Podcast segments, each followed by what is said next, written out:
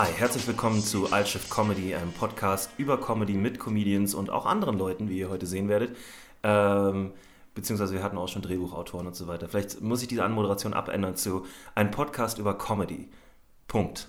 Punkt, Punkt. Ihr könnt auch einen Semikolon dahin machen, vielleicht weil jetzt noch ein Nachsatz kommt. Äh, ich habe nämlich heute einen Poetry Slammer da und einen, einen guten Freund von mir und der ist, äh, ich habe heute, ach so, jetzt habe ich gar nicht mit dir darüber gesprochen, wie ich dich vorstellen werde, nämlich unter deinem Klarnamen, wie man heutzutage sagt, oder unter deinem Alias. Ich werde erstmal einfach dein Alias verwenden. Ich glaube, das ist besser, Ja. weil mein Klarname ähnelt deinem Klarnamen äh, erschreckend. Und unsere Stimmen sind vielleicht auch nicht weit genug auseinander. Und dann ist es, Wahrscheinlich wird es ein sehr, so ein, so ein, so ein, ja, so ein, so ein egomanischer Podcast fast schon. Ähm, also dann, genau, dann, ich habe den Poetry Slammer Samson heute hier. Nicht den aus der Sesamstraße, den Witz musste ich vorneweg jetzt mal kurz reinschieben, der nicht sehr witzig ist, aber es ist einfach eine wichtige Bemerkung. Ja. Wir haben auch sehr viele junge Zuhörer und es kann sein, dass die verwirrt werden. Und das möchte ich ja auch nicht. Die fragen sich dann, warum klingt der so anders? Warum macht er plötzlich Poetry Slam? Was ist mit Tiffy? All diese Dinge sind aus dem Weg. Ähm, wir, wir kennen uns schon eine ganze Weile, äh, und zwar von der Arbeit von früher. Das darf man, da darf man das erwähnen. Wir waren beide Zuhälter im selben Kartell und jetzt sind wir Künstler. Berühmt. Künstler sind wir. Künstler. Brotlose Künstler. Wir haben Brotlose gesagt, Künstler. wir sind beide der No Money Gang. Wir haben zum Glück Bier. Ja. Wir haben Bier und Energy Drinks.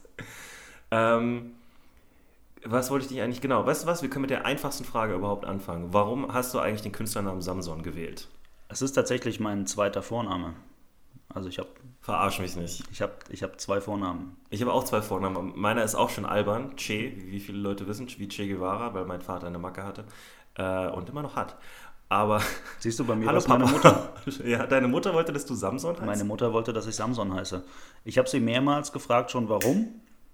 Sie hat es mir schon mehrmals gesagt, ich habe es jedes Mal wieder vergessen, weil es waren immer Situationen, wo man sehr betrunken ist und anderen Leuten erzählt, dass man Samson hieße. Ja. Und ähm, dann schickt man seiner Mutter, meine Mutter ist eine sehr moderne Mutter, sie hat ein Smartphone, sie hat immer ein besseres Smartphone als ich habe. Ähm, dann schickt man ihr nachts völlig besoffen eine Sprachnachricht, warum heiße ich eigentlich Samson? Dann erklärt sie es mir und am nächsten Morgen habe ich es natürlich vergessen. Warum schickt sie dir denn nicht eine Sprachnachricht zurück, damit du das wieder anhören kannst? Das macht sie meistens wahrscheinlich sogar. Aber Oder sie, sie vergisst das einfach. schickt sie- eine Nachricht, die nur aus Emojis besteht. Das macht, das macht sie häufig. Ähm, Das ist wirklich eine sehr moderne Mutter. Ja, das Problem ist, dadurch, dass sie immer das neueste Handy hat, muss ich auch immer ein neues Handy kaufen und deswegen sind diese Sprachnachrichten meistens dann wieder weg. Ich kann jetzt nicht schauen, was meine Mutter mir vor einem Jahr geschickt hat, weil ich seitdem einfach drei Handys hatte. Weil mir mein altes immer zu alt war. Ich habe das Gefühl, das ist ein lösbares Problem. Mir fällt gerade noch keine Lösung ein, aber ist ein lösbares Problem. Ah, musst- wie hieß dieses Ding, was man früher gemacht hat? Äh, was heute, aber was die Poetry Slammer eigentlich auch viel tun. Ähm, aufschreiben. Aufschreiben. Mit einem Stift. Du meinst, ich soll mir Sprachnachrichten von meiner Mutter anhören und sie dann transkribieren? Besoffen als Diktat aufnehmen. Das ist eine super Idee, Jonas. Vielen Dank. Aber meinst du, das ist, äh, kommt vom biblischen Samson, wo der Name ja eigentlich seine größte, also hier in unserem Raum seine größte Beliebtheit her hätte, wenn überhaupt? Es gibt aber keine Sam kleinen Samsons, oder? Gibt es viele Kinder, die Samson heißen? Es gibt nicht viele Kinder, die Samson heißen. Es gibt einen in der Bibel. Ähm, das, also mein Opa war äh, Religionslehrer. Ja. Das äh, ist also nicht ganz abwegig, dass ich deswegen so heiße. Aber du kennst natürlich die Geschichte von Samson aus der Bibel. Natürlich, Samson. Also, Also, der unglaublich sehr starker Held, der, Sehr starker Held der sehr, einer sehr Frau langen- verfällt, die ihm dann die Haare abschneidet Ja. und ihm seine Kraft raubt. Was ja ein komischer Name ist, wenn eine Mutter das ihrem Sohn als Namen gibt. Also wenn Namen eine Bedeutung haben, Nomen est Omen und irgendwie äh, ein Hinweis auf deine Zukunft sind, dann äh, würde ich ja sagen, trau keinen Frauen erstmal grundsätzlich. und vor allem keine Frauen mit Rasierer. Ja. Genau. Und viele Frauen heutzutage sind rasiert und haben einen Rasierer. Deswegen, äh, ich suche mir immer nur welche ohne. Ohne Rasierer oder Ohne, ohne, ohne? Rasierer und leih ihnen dann meinen. Das ist, meine, das ist mein Konzept. Was für unrasierte Frauen holst du denn ins Bett, um Gottes Willen? Ja, nee, die dürfen sich vorher rasieren. Die dürfen, will ich, äh, will ich wirklich so wörtlich äh, festgehalten haben. Sie dürfen, sie müssen nicht, sie dürfen sich vorher rasieren. Ja. Ähm, und dafür müssen sie aber meinen Rasierer benutzen. ja, aber warum sollen sie denn deinen Rasierer nicht missbrauchen, dass wenn du mal wieder ein zu viel im Tee hattest, dass sie dir dann nachts irgendwie den Kopf rasieren? Der ist weggeschlossen.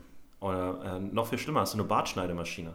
Ich habe eine Bartschneider. Ja, das macht verdammt. das macht's Das viel macht alles einfacher. viel einfacher. Ja. Oh Gott, ich muss mein ganzes Leben überdenken. All meine Beziehungen. Weißt du, was ich immer an dem äh, Samson-Mythos lustig fand? Das stimmt wirklich ein bisschen. Das ist so eine Macke von mir. Ist, bei mir ist es andersrum immer. Ich habe das Gefühl, schon früher, auch als ich noch viel mehr Haare auf dem Kopf hatte, als ich Du jetzt immer stärker, wenn du dich rasierst. Ich werde immer stärker, äh, wenn ich beim Friseur war und so eine Kurzhaarfrisur gekriegt. Ich hatte immer das Gefühl, ich bin dann stärker. Nee, du fühlst dich nur so. Ja, ja. Das ist dieser ganze. Aber vielleicht ist hat der echte, der Samson sich auch nur so gefühlt. Also der war halt super selbstbewusst, weil er voll die geile Mähne hatte und so und wahrscheinlich aussah wie so ein, wie so ein 80er-Jahres-Stripper mit so langen Haaren und irgendwie so voll den Muskeln. Ich wusste, glaube nicht, dass sie damals schon wussten, was 80er Jahre ist. Es war viel. Also. Ja, du vergisst, dass die Bibel sich an sowas nicht halten muss. Ne? Biblische Helden können auch durchaus in die Zukunft sehen. Okay. Gott okay. könnte ihm eine Vision geschickt haben vom Mhm. Ultimate Warrior, vom WWF oder sowas. Äh, oder, oder so einem Wrestler auf jeden Fall. Und Weißt du, dann- und deswegen, wegen Gedanken davon, dass Gott das machen könnte, vertraue ich dem einfach nicht so besonders. Es gibt Probleme auf der Welt und wenn er seine, seine, seine, seine seine Zeit, Zeit, damit opfert, äh, Visionen von Visionen von- Conan dem Barbaren in die Vergangenheit zu schicken. Nee, Stell dir mal vor, irgendjemand äh, im, im Bronzezeitalter wäre das ja dann, wacht auf oder hat einen, hat einen total echten Traum, ja, echt wirkenden Traum, der einfach nichts anderes ist als Conan der Barbar mit Arnold Schwarzenegger, der ganze Film, aber als Traum. Und er, er denkt dann natürlich, wow, das ist irgendwie, wo ist das? Wo passiert das? Das muss hier irgendwo sein. Ja, es sieht so ein bisschen aus wie hier, ja, aber es ist nicht hier.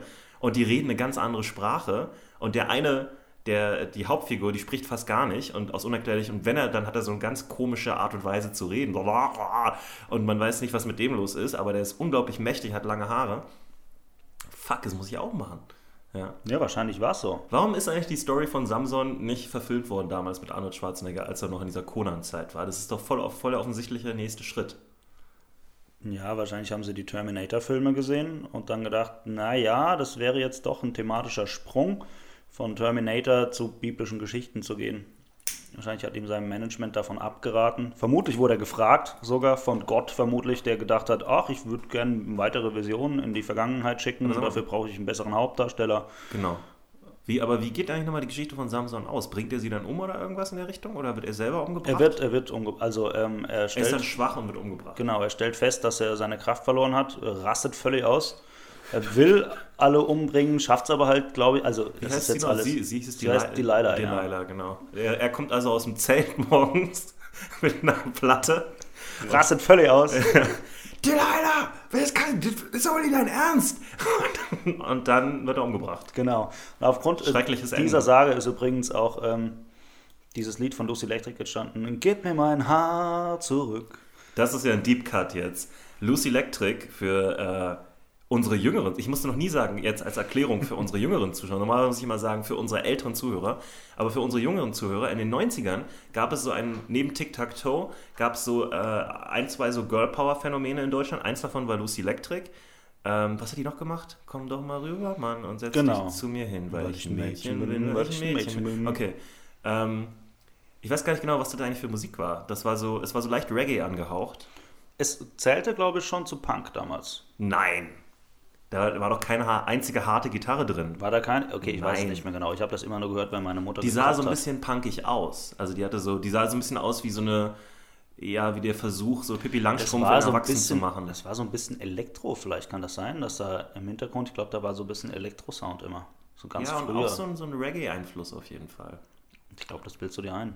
Aber dieses, komm doch mal rüber, Mann, setz dich zu mir. Das ist doch kein Reggae. Nee, aber da war so ein Element davon, fand ich, von der Art und Weise her. Auch wie das Ganze, meine, sie schaukelt da, glaube ich, im Video die ganze Zeit und singt das irgendwie und Vielleicht hatte sie Dreadlocks und das hat dich verwirrt. Ja, sie hatte Dreadlocks und das hat mich verwirrt. Aber ganz ehrlich, das ist auch ein komischer Move. Das war ein komischer Move in den 90ern. Dreadlocks Ja, weiße Mädchen mit Dreadlocks war so ein komischer Move. ist immer noch ein komischer Move. Ja, aber bei der war es auch nochmal so, es wirkte nochmal auch noch so wie ein Gimmick. Hm. Und also, hatte die nicht auch immer so komische Pippi Langstrumpf-Strapse und so ein Krempel? Es war, ich war da vier oder so, ich weiß es nicht mehr. Was sind was ist eigentlich der Unterschied zwischen einem sehr, sehr langen Strumpf und einem halterlosen Straps? Da ist kein Unterschied. Der Eben. halterlose hat nein, überhaupt kein Unterschied. Also der halterlose Straps hat ja, trägt eigentlich so selbstgemachte Strapse. ja, Ja. aber sie ist ein kleines Mädchen, deswegen nennt man sie dann noch nicht Strapse, weil das seltsam wäre. Ja, aber es ist doch seltsam, dass sie so rumläuft. Warum? Die Der hat keine ganze Eltern, Charakter- keiner kümmert sich darum und äh, sie sieht aus wie, ich weiß nicht, was das ist, was das für ein Konstrukt Ich würde ist. mich hier gerne explizit von dem Gedanken distanzieren, Pippi Langstrumpf zu sexualisieren auf deine absurde Art, Weißt die du gerade. Nur mal so nebenbei, eine der Pippi Langstrumpf-Darstellerinnen, es gab ja mehr als eine. Mhm. Äh, die alten Filme waren einer und dann gab es nochmal später eine Neuauflage in Schweden und so. Äh, und diese Darstellerin ist tatsächlich später, hat ein Pornotape rausgebracht, als sie erwachsen war und es nicht mehr lief mit der Karriere. Hast Also- du einen Namen für mich? musst du googeln. Aber wenn du Pippi Langstrumpf Porno Ich musste googelst, mein Handy auf Flugmodus schalten. Ich kann es jetzt nicht googeln. ja, das musst du nachher machen. Aber ihr zu Hause könnt es googeln. Und noch besser ist es, wenn ihr bei der Arbeit einfach mal Genau. guckt, was passiert. Oder was mir vor zwei Tagen passiert ist, ich hatte meine Handyrechnung nicht bezahlt und musste, ich war gezwungen. Du musste Pornos gucken. Nein, ich war gezwungen, an den Haltestellen der U-Bahn, wo Ja. es ja kostenfreies WLAN gibt, Pornos zu gucken. meine Pornos zu googeln, weil unterwegs konnte ich es nicht machen. Das war ein bisschen unangenehm, weil da steigen immer alle Leute Google, an aus. Du guckst normalerweise nach Pornos unterwegs. Nicht normalerweise, aber es war, es pressierte gerade. Es gab keine andere Wahl. Du hattest keine andere Wahl, als in der Öffentlichkeit Pornografie es, zu es gucken. war, es war ein urgent matter, würde das ich heißt, sagen. du weißt schon, dass es die Logik von so einem Triebtäter ist, ne? Also das, das ist wirklich eine Logik, die Triebtäter vor Gericht bringt. Du kannst meinethalben behaupten, ich hätte mein Handy vergewaltigt. Das, ähm, Nee, das ist ja, also öffentlicher Onanismus äh, ist ja auch schon strafbar. ich habe alles eingepackt gelassen in der U-Bahn, ich verspreche es. Das ist in Ordnung, aber du warst halt so einen Schritt davon entfernt im Prinzip. Ne? Also das war Step One, war sich ein Porno irgendwie, obwohl Leute, die öffentlich onanieren, die nehmen wahrscheinlich gar keine Pornografie dafür. Das ist ja der ganze Punkt. Dann werden sie ja, können sie auch zu Hause Dann bleiben. könnten sie das ja, genau. Die sind wahrscheinlich einfach von der Idee aufgegeilt, dass sie eben öffentlich onanieren. Wie sind wir da nochmal hingekommen? Warum reden wir darüber? Ähm, ja, aber das war das Interessante, um nochmal darauf zurückzukommen, ist ja, warum, also es äh, würde mich wirklich interessieren, warum deine Mutter sich ausgerechnet diesen Namen für einen Jungen. Ich meine, der Name ist nicht schlecht, ich mag den Namen, ja. Äh, Und wenn es dein erster Name wäre, dann könntest du jetzt überall Sam genannt werden, was auch ganz cool wäre. Äh, leider nicht, ne? So werde ich überall nur John genannt, was nicht wesentlich uncooler ist. Ja, Es sind beides eigentlich ziemlich langweilige englische Standardnamen, wenn man so drüber nachdenkt. Also es ist halt nur so, dass die in amerikanischen Actionfilmen, ne, John McClane, John Hancock. Sam UL Jackson. Okay, ja. Ja.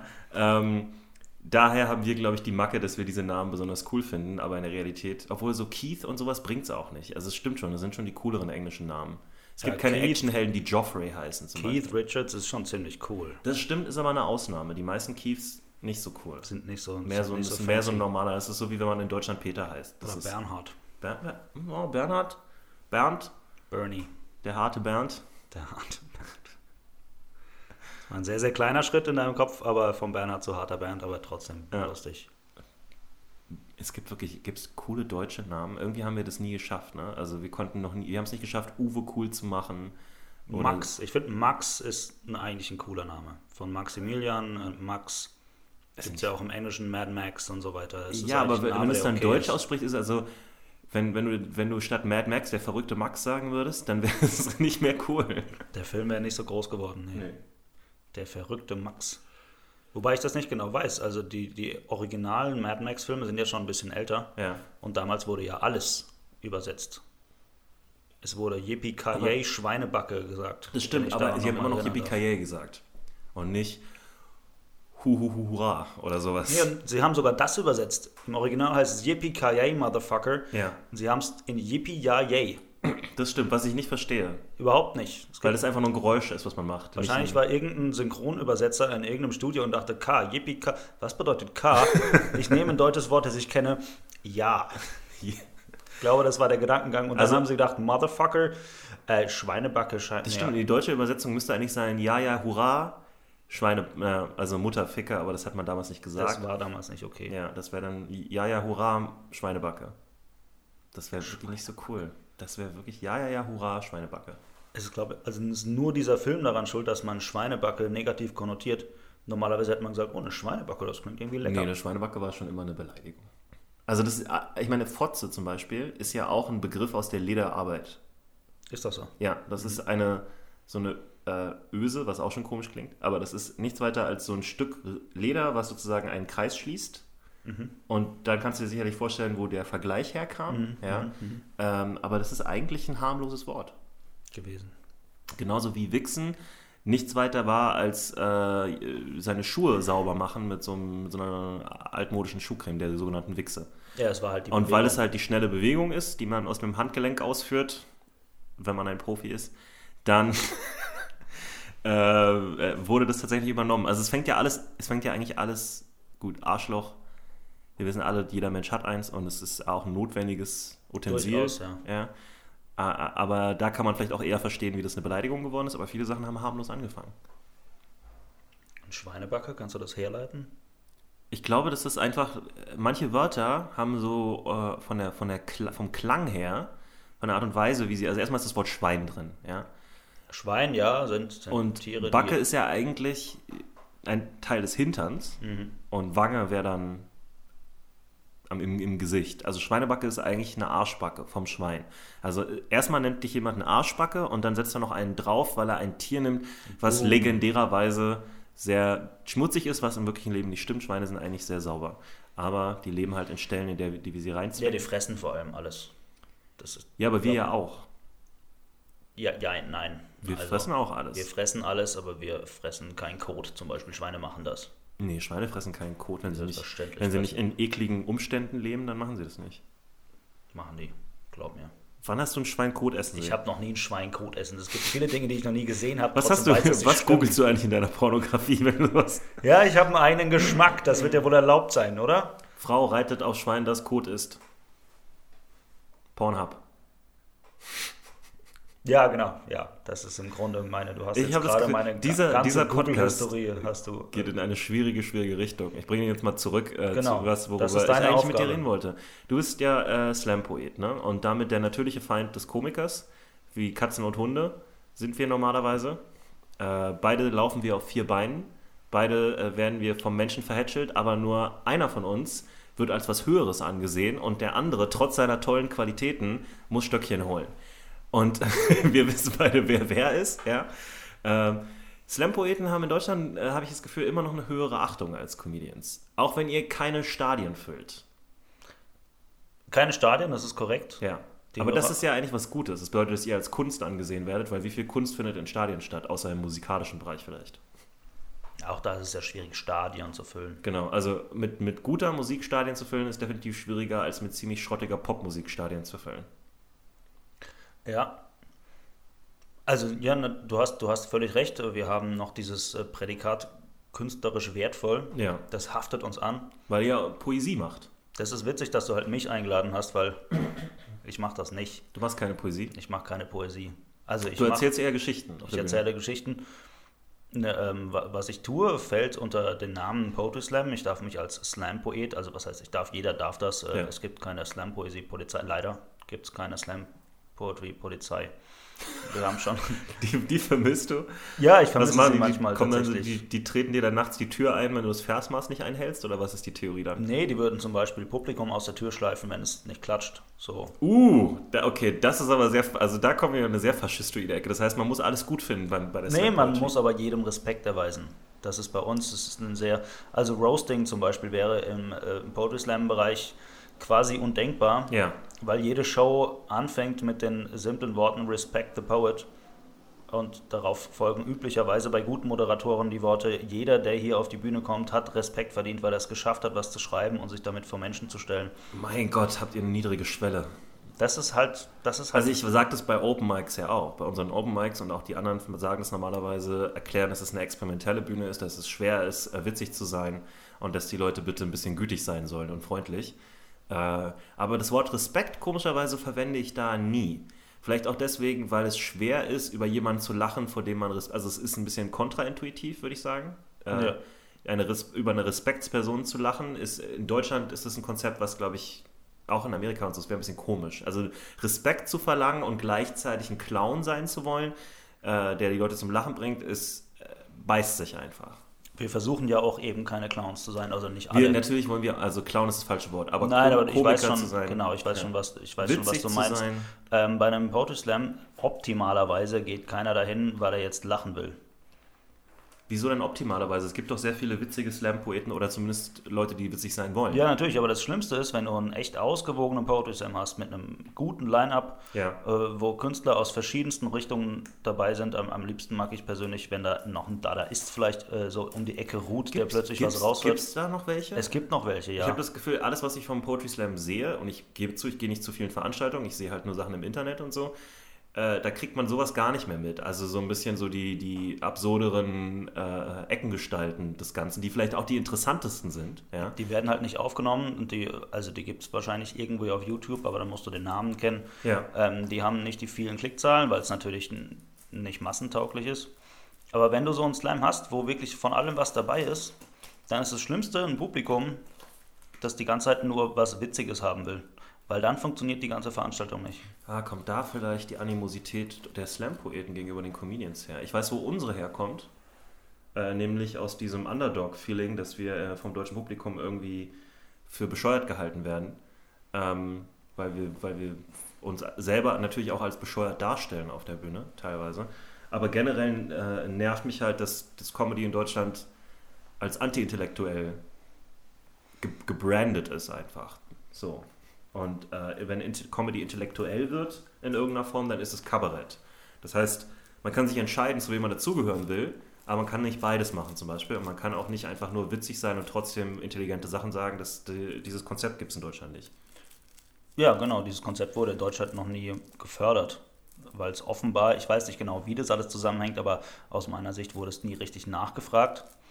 Ähm, die Stand-up-Comedy-Szene in Deutschland hat sich irgendwie jetzt erst in den letzten, keine Ahnung, kennt sich da besser aus, in den letzten 10 bis 15 Jahren so entwickelt, dass man sie ernst nehmen ja, seit kann. Seit den 90ern. Also seit den 90ern gibt es halt Stand-up im Fernsehen und so weiter. Vorher war das halt, gab es nur Karneval und Kabarett. So, das waren die beiden Sachen. Also Büttenreden versus Kabarett und da war auch eine Überschneidung teilweise. Ja. ja dass Kabarettisten auch beim Karneval irgendwas gemacht haben. Der, komischerweise ist, die, ist, der Karneval ja auch so, oder viele Karnevalisten sind ja auch der Meinung, dass das, äh, diese Büttenreden und so, die sind ja auch irgendwo politisch. Ne? Oftmal werden, also was, was heißt das? Es werden Seitenhiebe auf Politiker ausgeteilt und so ein Krempel. Ähm, und darauf bilden sich, glaube ich, die Karnevalisten bis heute auch ein bisschen was ein. Also da ist aus dieser Kölner Kultur äh, wird dann sozusagen der Karneval auch dahingehend verteidigt, dass man ja da alles sagen darf über Politik und weiß ich nicht was, weil ich nicht weiß, wer einem das, den Rest des Jahres verbieten soll. Aber, naja. Ja, es verbietet niemand, aber da hat man halt die Möglichkeit, das alles zu sagen und es hören einem tatsächlich Menschen zu. Das ist ja eigentlich das Relevanteste. Ja, ich glaube, das ist halt eine alte Idee. Früher war es tatsächlich so, dass man im deutschen Fernsehen gewisse, gewisse Sachen keine Witze gemacht hat. Ja? Punkt. Also da gab es zum einen eine selbstständige Zensur, aber vielleicht auch eine staatliche sogar, als wir noch unter Besatzung waren und so. Du konntest ja auch nicht jeden Witz über die Amerikaner im Fernsehen bringen ja. äh, oder die, die Engländer oder was auch immer. Und ganz bestimmt konntest du im Osten nicht jeden Witz über die Russen machen. Also ganz sicher. Ich glaube, das war sogar noch ein bisschen harscher. Ähm, aber zum Beispiel Loriot, den, den die Deutschen ja so feiern, der ist ja mehr als einmal in Schwierigkeiten geraten mit der Kirche zum Beispiel. Weil er halt, äh, und teilweise wegen Sachen, wo man das gar nicht erwarten würde. Also mein Lieblingsbeispiel ist immer noch, der war ja Karikaturist und, und hat so Comics gemalt für Tageszeitungen. Und er hat ja diese, er hat, die, er hat ja verschiedene Figuren, die er immer wieder benutzt und so. Und eine seiner Figuren damals, die hat er, glaube ich, auch bis zum Ende immer wieder gebracht, ist äh, Hunde, die ihre kleinen Menschen ausführen. Also ja. Hunde, die so aufrecht gehen und so einen Menschen an der Leine haben, also, der ja. so klein ist und so ein kleiner Anzugmann ist das, glaube ich, oder ein kleiner nackter Mann, ich bin mir nicht ganz sicher. Und es war eigentlich ganz witzig und ganz süß. Aber die katholische Kirche hat ihn verklagt auf Gotteslästerung, weil er die Position des Menschen in der Schöpfung in Frage stellt damit, ihrer Meinung nach. Und das ist in den 60ern gewesen. Das klingt aus heutiger Sicht wirklich absolut absurd. Ja, da kommen uns die Leute an und sagen irgendwie, ja, die Moslems mit ihren äh, und Charlie Hebdo und so. Aber wir waren eine ganze Zeit lang, vor gar nicht so kurzer Zeit, innerhalb einer Lebensspanne, äh, konnte man noch verklagt werden für Gotteslästerung und zwar erfolgreich. Ähm, also Strafe zahlen, glaube ich, war das größte Problem da. Trotzdem, ich glaube, er hat auch seinen Job verloren deswegen bei der Zeitung. Muss man nochmal nachgucken. Ja, wenn er verklagt wurde, dann hat ihn wahrscheinlich die Zeitung nicht mehr richtig haben wollen. Kann sein, ja. Also es gab natürlich auch einen Skandal drumherum. Ne? So ein bisschen wie Böhmermann heute mit dem Erdogan-Gedicht. Wobei man, ah, das ist eine interessante Frage. Wie hast du das eigentlich aufgenommen? Weil äh, so als Slam-Poet guckt man vielleicht auch mal, was ist das eigentlich für ein Gedicht, was er da geschrieben hat? Nicht nur, was ist der Inhalt oder die sondern ich glaube nicht, dass es da zwiespältige Meinungen gibt. Das Gesicht ist, das Gesicht, das Gesicht, genau. Dieses Gesicht von Böhmermann ist künstlerisch, nein, dieses Gedicht von das Böhmermann. Gedicht, das Gesicht ist auch nicht haltbar. Also. Äh, das Gedicht ist natürlich aus künstlerischer Sicht ähm, quasi wertlos. Es hat einen Zweck, den hat es erfüllt. Ja. Der Zweck war nie gewesen, ähm, eine literarische Offenbarung darzustellen. Aber stört sich das nicht? Das stört sich überhaupt nicht, nein. Nee, stört dich das nicht? Mich, mich stört das auch nicht. Das Gedicht hat einen, äh, hat einen sehr, sehr simplen Zweck. Das Gedicht hat diesen Zweck hervorragend verfolgt. Äh, ich glaube, es wäre, es wäre vielleicht sogar hinderlich gewesen, äh, wenn dieses Gedicht wirklich ausformuliert und mit wunderschönen Bildern, nicht wunderschön im Sinne von wunderschön, sondern Ja, mit schön äh, formuliert. durchdachten, mit schön Ja. formulierten Worten und Bildern, dann, das hätte, glaube ich, äh, von Also der ganzen wenn- Sache abgelenkt. Wenn er sozusagen mit, mit, äh, ja, mit, der, mit der Fähigkeit und der Eleganz eines großen Dichters darüber geredet hätte, dass Erdogan Ziegen fickt, wäre es nicht so hilfreich wie das etwas sehr so abiturientenmäßig Genau, es zusammengekloppte wäre Ding. nicht so sehr in die Fresse gewesen. Das hätte, es hätte nicht so gut funktioniert. Und Gibt's- es war auch absichtlich so vorgetragen. Er hat es ja auch nicht, hat es nicht auswendig gelernt, meines Ja. Wissens. Er hat es von irgendeinem Zettel im Studio, was ja auch in Fernsehstudios seltenst passiert. Normalerweise ist irgendwas um Teleprompter oder Ja. man kriegt es ins Ohr, hat es von einem Zettel abgelesen. Das war genauso roh geplant und genauso hat es funktioniert.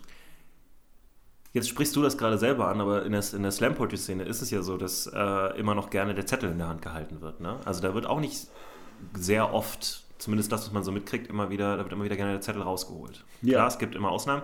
Äh, mein persönliches äh, Pet Peeve, ich weiß nicht, was das Deutsche ist, Pet Peeve ist so das, was einen so stört. Es gibt so, so, so kleine Sachen, die einen äh, bei bestimmten Sachen nerven. Was mich da immer ganz gerne nervt, ist der, der Spruch, den unglaublich viele Slam-Poeten verwenden, wenn sie ohne Zettel auftreten. Nee, wenn sie mit Zettel auftreten ist.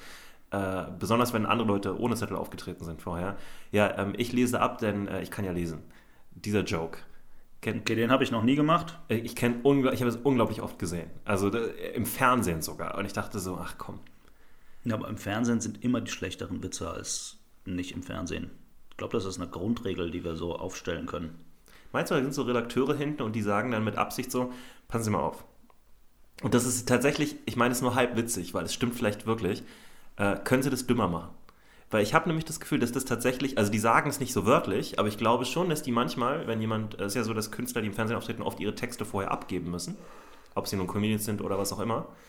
Und Redakteure sich das angucken und tatsächlich, also äh, berühmteste Story ist da Serdar Samuncho, der sich riesig aufgeregt hat darüber, dass er bei RTL, bei deren Comedy, komischen Mixshows, die sie da teilweise in, in Anfang der 2000er und so weiter noch hatten, dass er da immer alles abgeben musste und alles, was sozusagen politisch RTL nicht gepasst hat, die ja CDU-affin sind, weil sie einem CDU-Mann gehörten damals äh, und immer noch wahrscheinlich, äh, wurden da dann rausgenommen. Also da, und dann hat er aber irgendwann angefangen, denen so Texte von Bertolt Brecht und so weiter zu schicken und dann was ganz anderes auf der Bühne zu performen. Das war so sein Workaround. Wo ich dann aber auch dachte, wenn das geht, kann es ja nicht so hart sein mit der Zensur.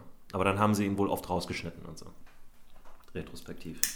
Auch witzig, dass die Redakteure sich das nicht durchgelesen haben und gedacht haben, ist Das irgendwie nach schon mal irgendwie. Seit wann macht der denn Goethe auf der Bühne? Also das hat halt bei ihm funktioniert, aber auch weil äh, Serdar Somuncu halt ein äh, sehr expliziter Skandalkünstler ist, Ja. der schon immer über Skandal gearbeitet hat. Also ich weiß nicht ehrlich gesagt, ob das schon immer so war, aber er hat sich jetzt Ich weiß nicht, ob Skandal das richtige Wort ist, weil das klingt für mich immer so nach so äh, Frauen, die ihre Titten rausholen, um Karriere zu machen.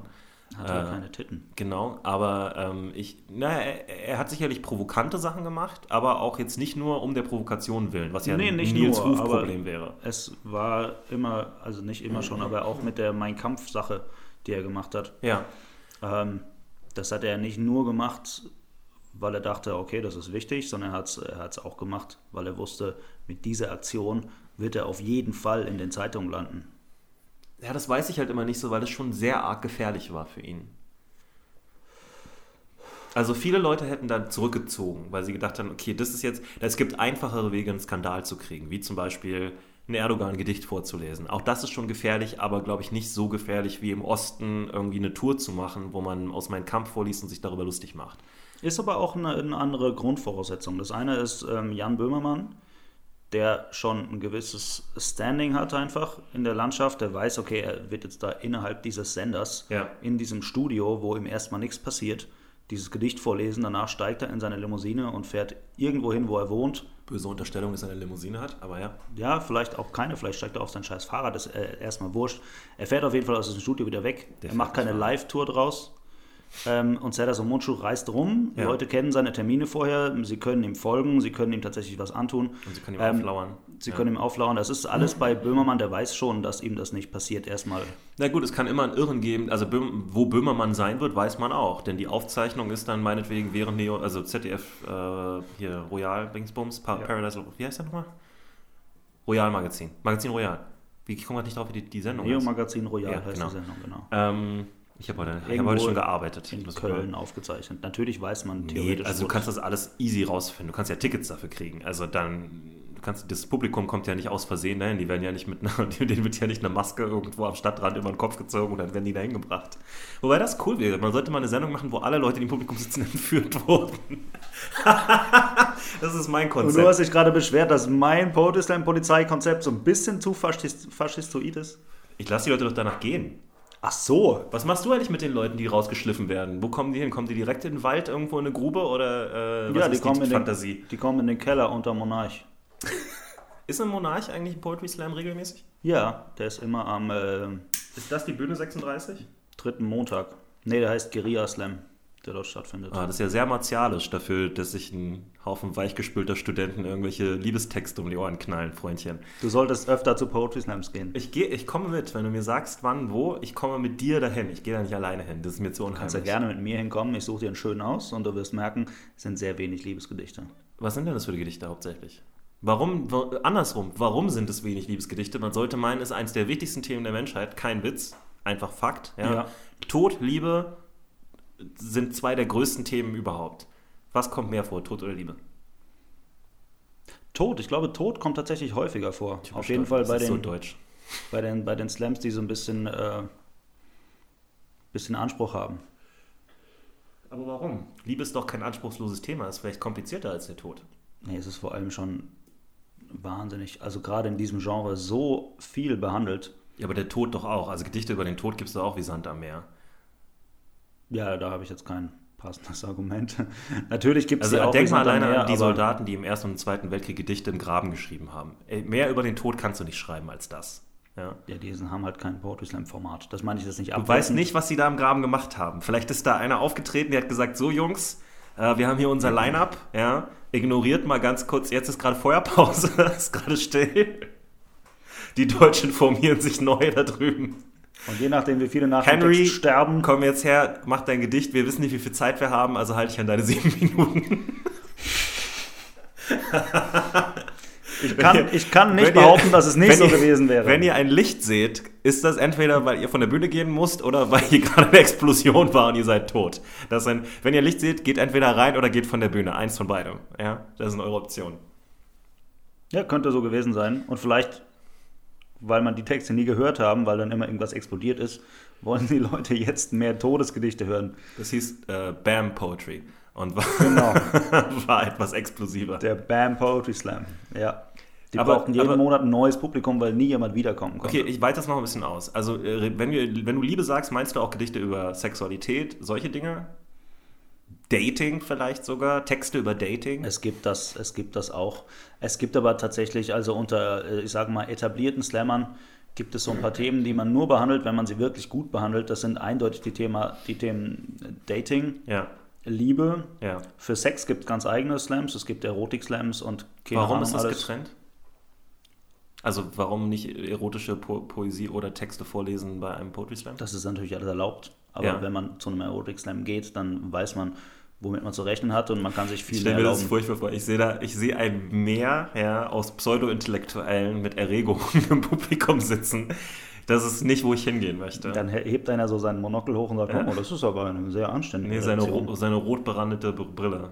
Es ist keine Anspielung auf deine Brille, die ist ja nicht rot. Ich meine, aber du weißt, was ich meine. Es gibt diese rote intellektuellen Brille, die man mit einem schwarzen Rollkragenpullover Ja, trägt. ja, die sind meistens so rund, ne? Ja, genau. Und das ist so meine Vorstellung, dass da so ein Haufen, äh, vielleicht auch ältere Herren sitzen Mhm, und sich von mhm. einer jungen Frau einen Text über Sex vorlesen lassen.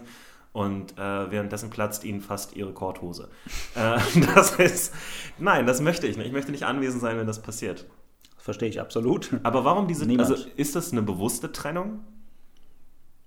Sagen sich Leute vielleicht, ich, ich habe was Erotisches geschrieben, ich möchte nicht zu dem normalen Slam hingehen, weil ich das Gefühl habe, ich passe da nicht rein oder das Ja, Publikum wird komisch reagieren? Also durch den Wettbewerbscharakter des Poetry Slams an sich macht sich jeder, also die allermeisten Slam-Poeten machen sich natürlich vorher Gedanken, wie kommt das an, was ich jetzt hier mache? Passt das da rein? Und wenn es Ja. nicht passt, dann lass es halt weg, sondern mach irgendwas, womit ich gewinnen könnte. Da habe ich jetzt gerade nochmal eine Nachfrage, die mir Eine vorher gar nicht Nachfrage. Mhm. bewusst war. Und zwar, ist jeder Poetry Slam immer ein Wettbewerb? Wenn irgendwas Poetry Slam heißt, ist es immer ein Wettbewerb. Grundsätzlich. Ja. Grundsätzlich. Und Sonst äh, heißt es wie anders. würde das heißen, ja, wie würde das heißen, wenn man einfach nur, äh, was wir eine Mixshow nennen zum Beispiel, also wenn man einfach einen Haufen Leute hat, die gut sind und gute Texte vorlesen und es ist also ein Poetry-Abend. Dann nennt man das eine Lesebühne. Ah, ach, okay, das ist eine Lesebühne. Ja. Aber was ist, wenn man nicht vorliest auf der Lesebühne, sondern vorträgt? Das ist alles erlaubt. Auf der, die Lesebühne heißt halt Bedeuten Lesebühne. Wörter denn gar nichts in der Poetry Slam-Szene? Das ist Nee. meine Nachfrage. Worte sind nicht so unser Ding. Ihr seid mehr mathematisch Genau. veranlagt. Ihr seid eigentlich alle Naturwissenschaftler. Ja, habe ich übrigens erwähnt, schon während des Podcasts, dass mein Mikrofon auf einem Buch steht, wo sehr, sehr süße Eisbären drauf sind. Ja, das Buch heißt Vergleichende Tierphysiologie. Äh, und da geht es um Stoffwechsel und ähnliche Sachen. Äh, und das Bild zeigt eine Eisbärenmutter und ihr Eisbärenkind liegt auf ihrem Rücken.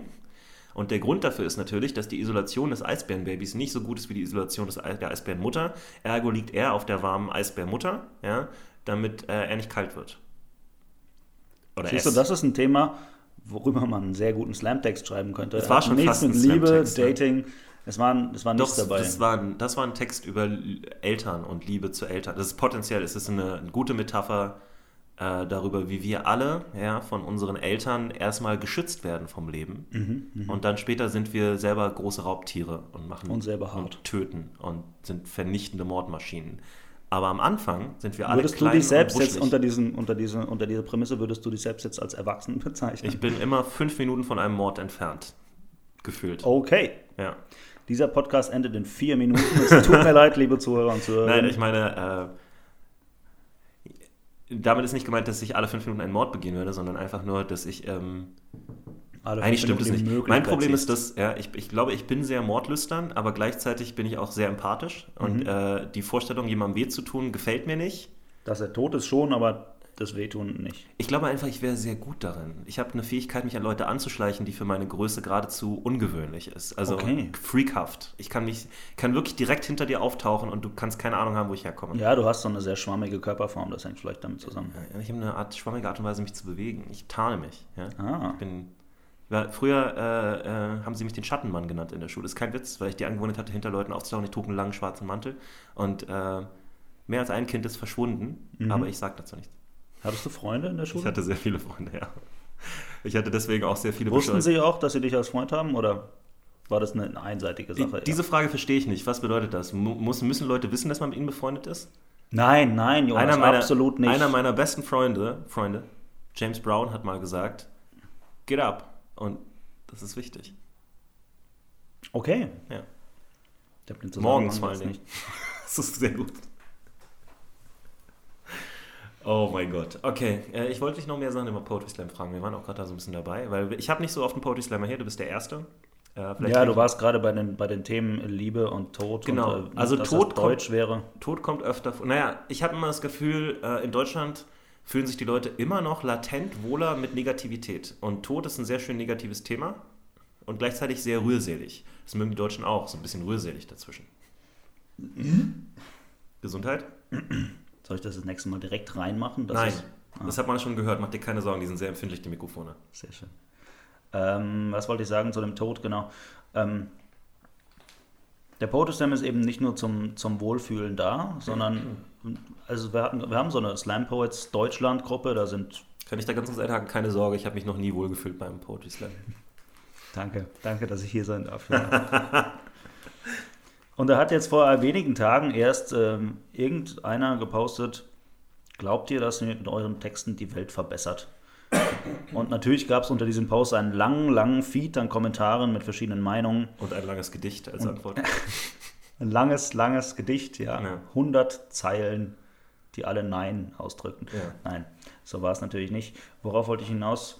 Ähm, Glaubt ihr, dass ihr mit Genau, das ist, der, das, ist der, das ist der Grundgedanke. Wollen wir das wirklich? Wollen wir die Welt verbessern? Und sehr viele haben ja irgendwie schon gesagt. Sie haben gesagt, vermutlich werde ich jetzt nicht unmittelbar die Welt verbessern, aber ich würde gerne Denkanstöße anregen und äh, vielleicht einige Sichtweisen ändern. Ja.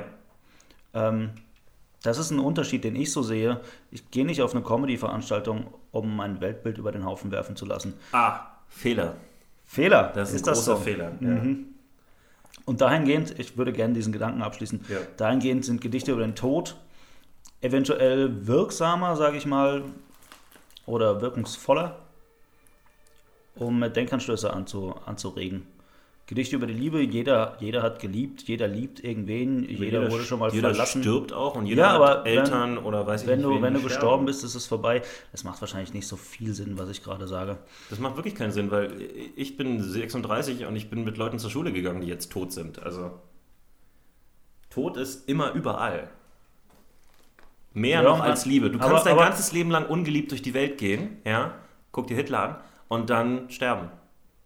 Er hatte auch seine Eva. Ja, die mochte ihn nicht wirklich. Die wollte, das war nur ein It-Girl, die wollte nur berühmt werden. Ah, die wollte nur den Fame. Ja. Deswegen Vielleicht hat, müssen wir es. Deswegen hat er die auch nie gefickt, nur mal so nebenbei. Vielleicht ja. müssen wir es einfach. Hitler dachte, hat er hat sie nur nie gefickt, weil er nur ein Ei hatte. Vielleicht müssen wir es runterbrechen. Und schwul war? Auf die, auf die Ebene, wo ich vorher schon war. Ich wollte eigentlich nicht wieder dahin zurück. Aber der Tod schockt halt mehr. Wenn es um die Liebe Aha, geht, okay. wenn es um die Liebe geht, dann hört man eher mal weg. Wenn es um den Tod geht, dann ist, dann ist Stille im Publikum. Aber das heißt, dann hören die Leute zu. Dann hast du eine Möglichkeit, irgendwas, irgendwas zu sagen, was wichtig ist. Da würde ich gerne widersprechen. Ich glaube, die Liebe ist skandalöser als der Tod. Weil der, der Tod, also wenn du jetzt, äh, wenn du jetzt nichts irgendwie über Leichenschändung machst oder so, ist der Tod nicht skandalös. Der Tod ist unangenehm. Der Tod ist was, wovor die Leute alle Angst haben, ja, oder die meisten. Weitaus übergroße äh, Mehrheit.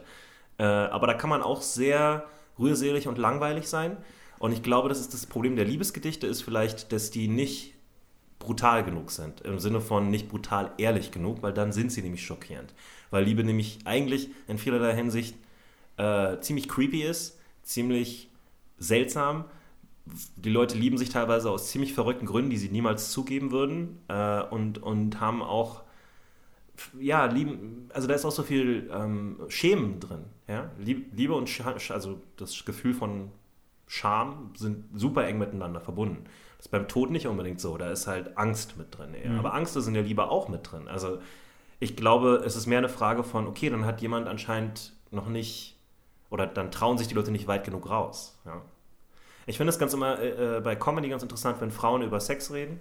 Ich weiß, äh, für, für viele Leute, weil eigentlich nur aus einem Grund ich habe noch nie eine Komikerin auf der Bühne was sagen hören, was ich jetzt ultra schockierend fand, aber ich habe ganz oft gesehen, dass das Publikum viel weniger schockiert davon ist, wenn ein Mann auf die Bühne geht und irgendeinen Peniswitz macht, als wenn eine Frau auf die Bühne geht und mehr oder weniger dasselbe über ihre Vagina macht, zum Beispiel. Und allein aus der Publikumsreaktion kann, finde ich, ist ablesbar, dass es notwendig ist, dass viel mehr davon passiert. Ja, natürlich, das ist ja ein. Äh, Oder dass wir das andere reduzieren, eins von beiden. Nee, das würde ich nicht machen. Also bei manchen Komikern vielleicht schon, aber ja. jetzt nicht generell. Das, also den Grund da sehe ich eher in einem strukturellen Sexismus, der einfach noch Eben. tief verankert ist. Aber dann könnte man halt auch wirklich sagen, okay, viele Leute würden vielleicht sagen, Sexwitze finde ich irgendwie nicht skandalös so. Gut. Warum reagieren dann trotzdem auch diese Leute, besonders auch Frauen übrigens, sehr pikiert darüber, wenn Frauen auf die Bühne gehen und sehr offen über Sexualität reden? Zu offen vielleicht für ihre Verhältnisse. Also nur weil jemand weiblich ist, muss er ja kann er ja trotzdem, kann sie ja trotzdem Sexist sein. Tief empfunden. Ja, ja, eben. Die sind Teil dieser Gesellschaft und deswegen, es wurde ihnen antrainiert quasi. Es klingt wahnsinnig überheblich, wenn ich das so sage. Es wurde ihnen antrainiert. Mansplane ruhig weiter. Genau. Wir sind halt nur zwei Männer hier. Was soll ich denn machen? Lass dich doch nicht so, äh, hier, äh, Sexualität und, und Geschlecht sind Spektren, Alter. Lass dich doch nicht so einschränken. ähm, du hast mir meinen Gedanken geklaut. Es wurde ihnen ihr Leben lang erzählt, äh, dass man das als Frau nicht macht, darüber zu reden. Eben. Und deswegen äh, reagieren sie dann so. Ja, besonders ältere Frauen. Und dafür ist die Lösung nicht weniger über Penisse zu reden, sondern die Lösung ist mehr von Frauen über Penisse und Vaginen und alles mögliche andere zu hören.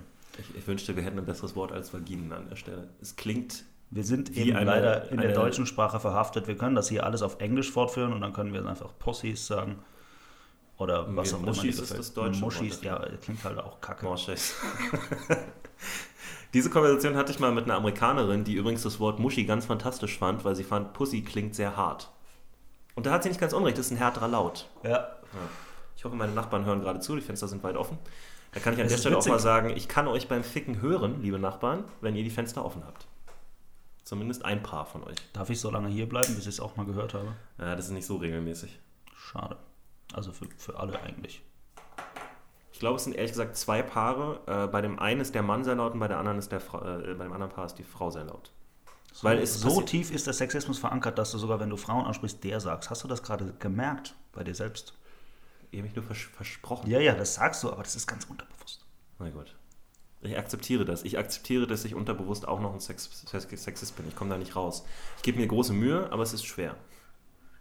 Es ist nicht einfach. Mir ist auch vorhin aufgefallen, du hast nicht gegendert bei deiner Begrüßung. Du hast liebe Zuhörer gesagt. Das stimmt. Und liebe Zuhörerinnen, hallo. Schön, dass ihr auch eingeschaltet habt. Das klingt voll schleimig jetzt, aber es ist so. Es ist total schön, dass ihr.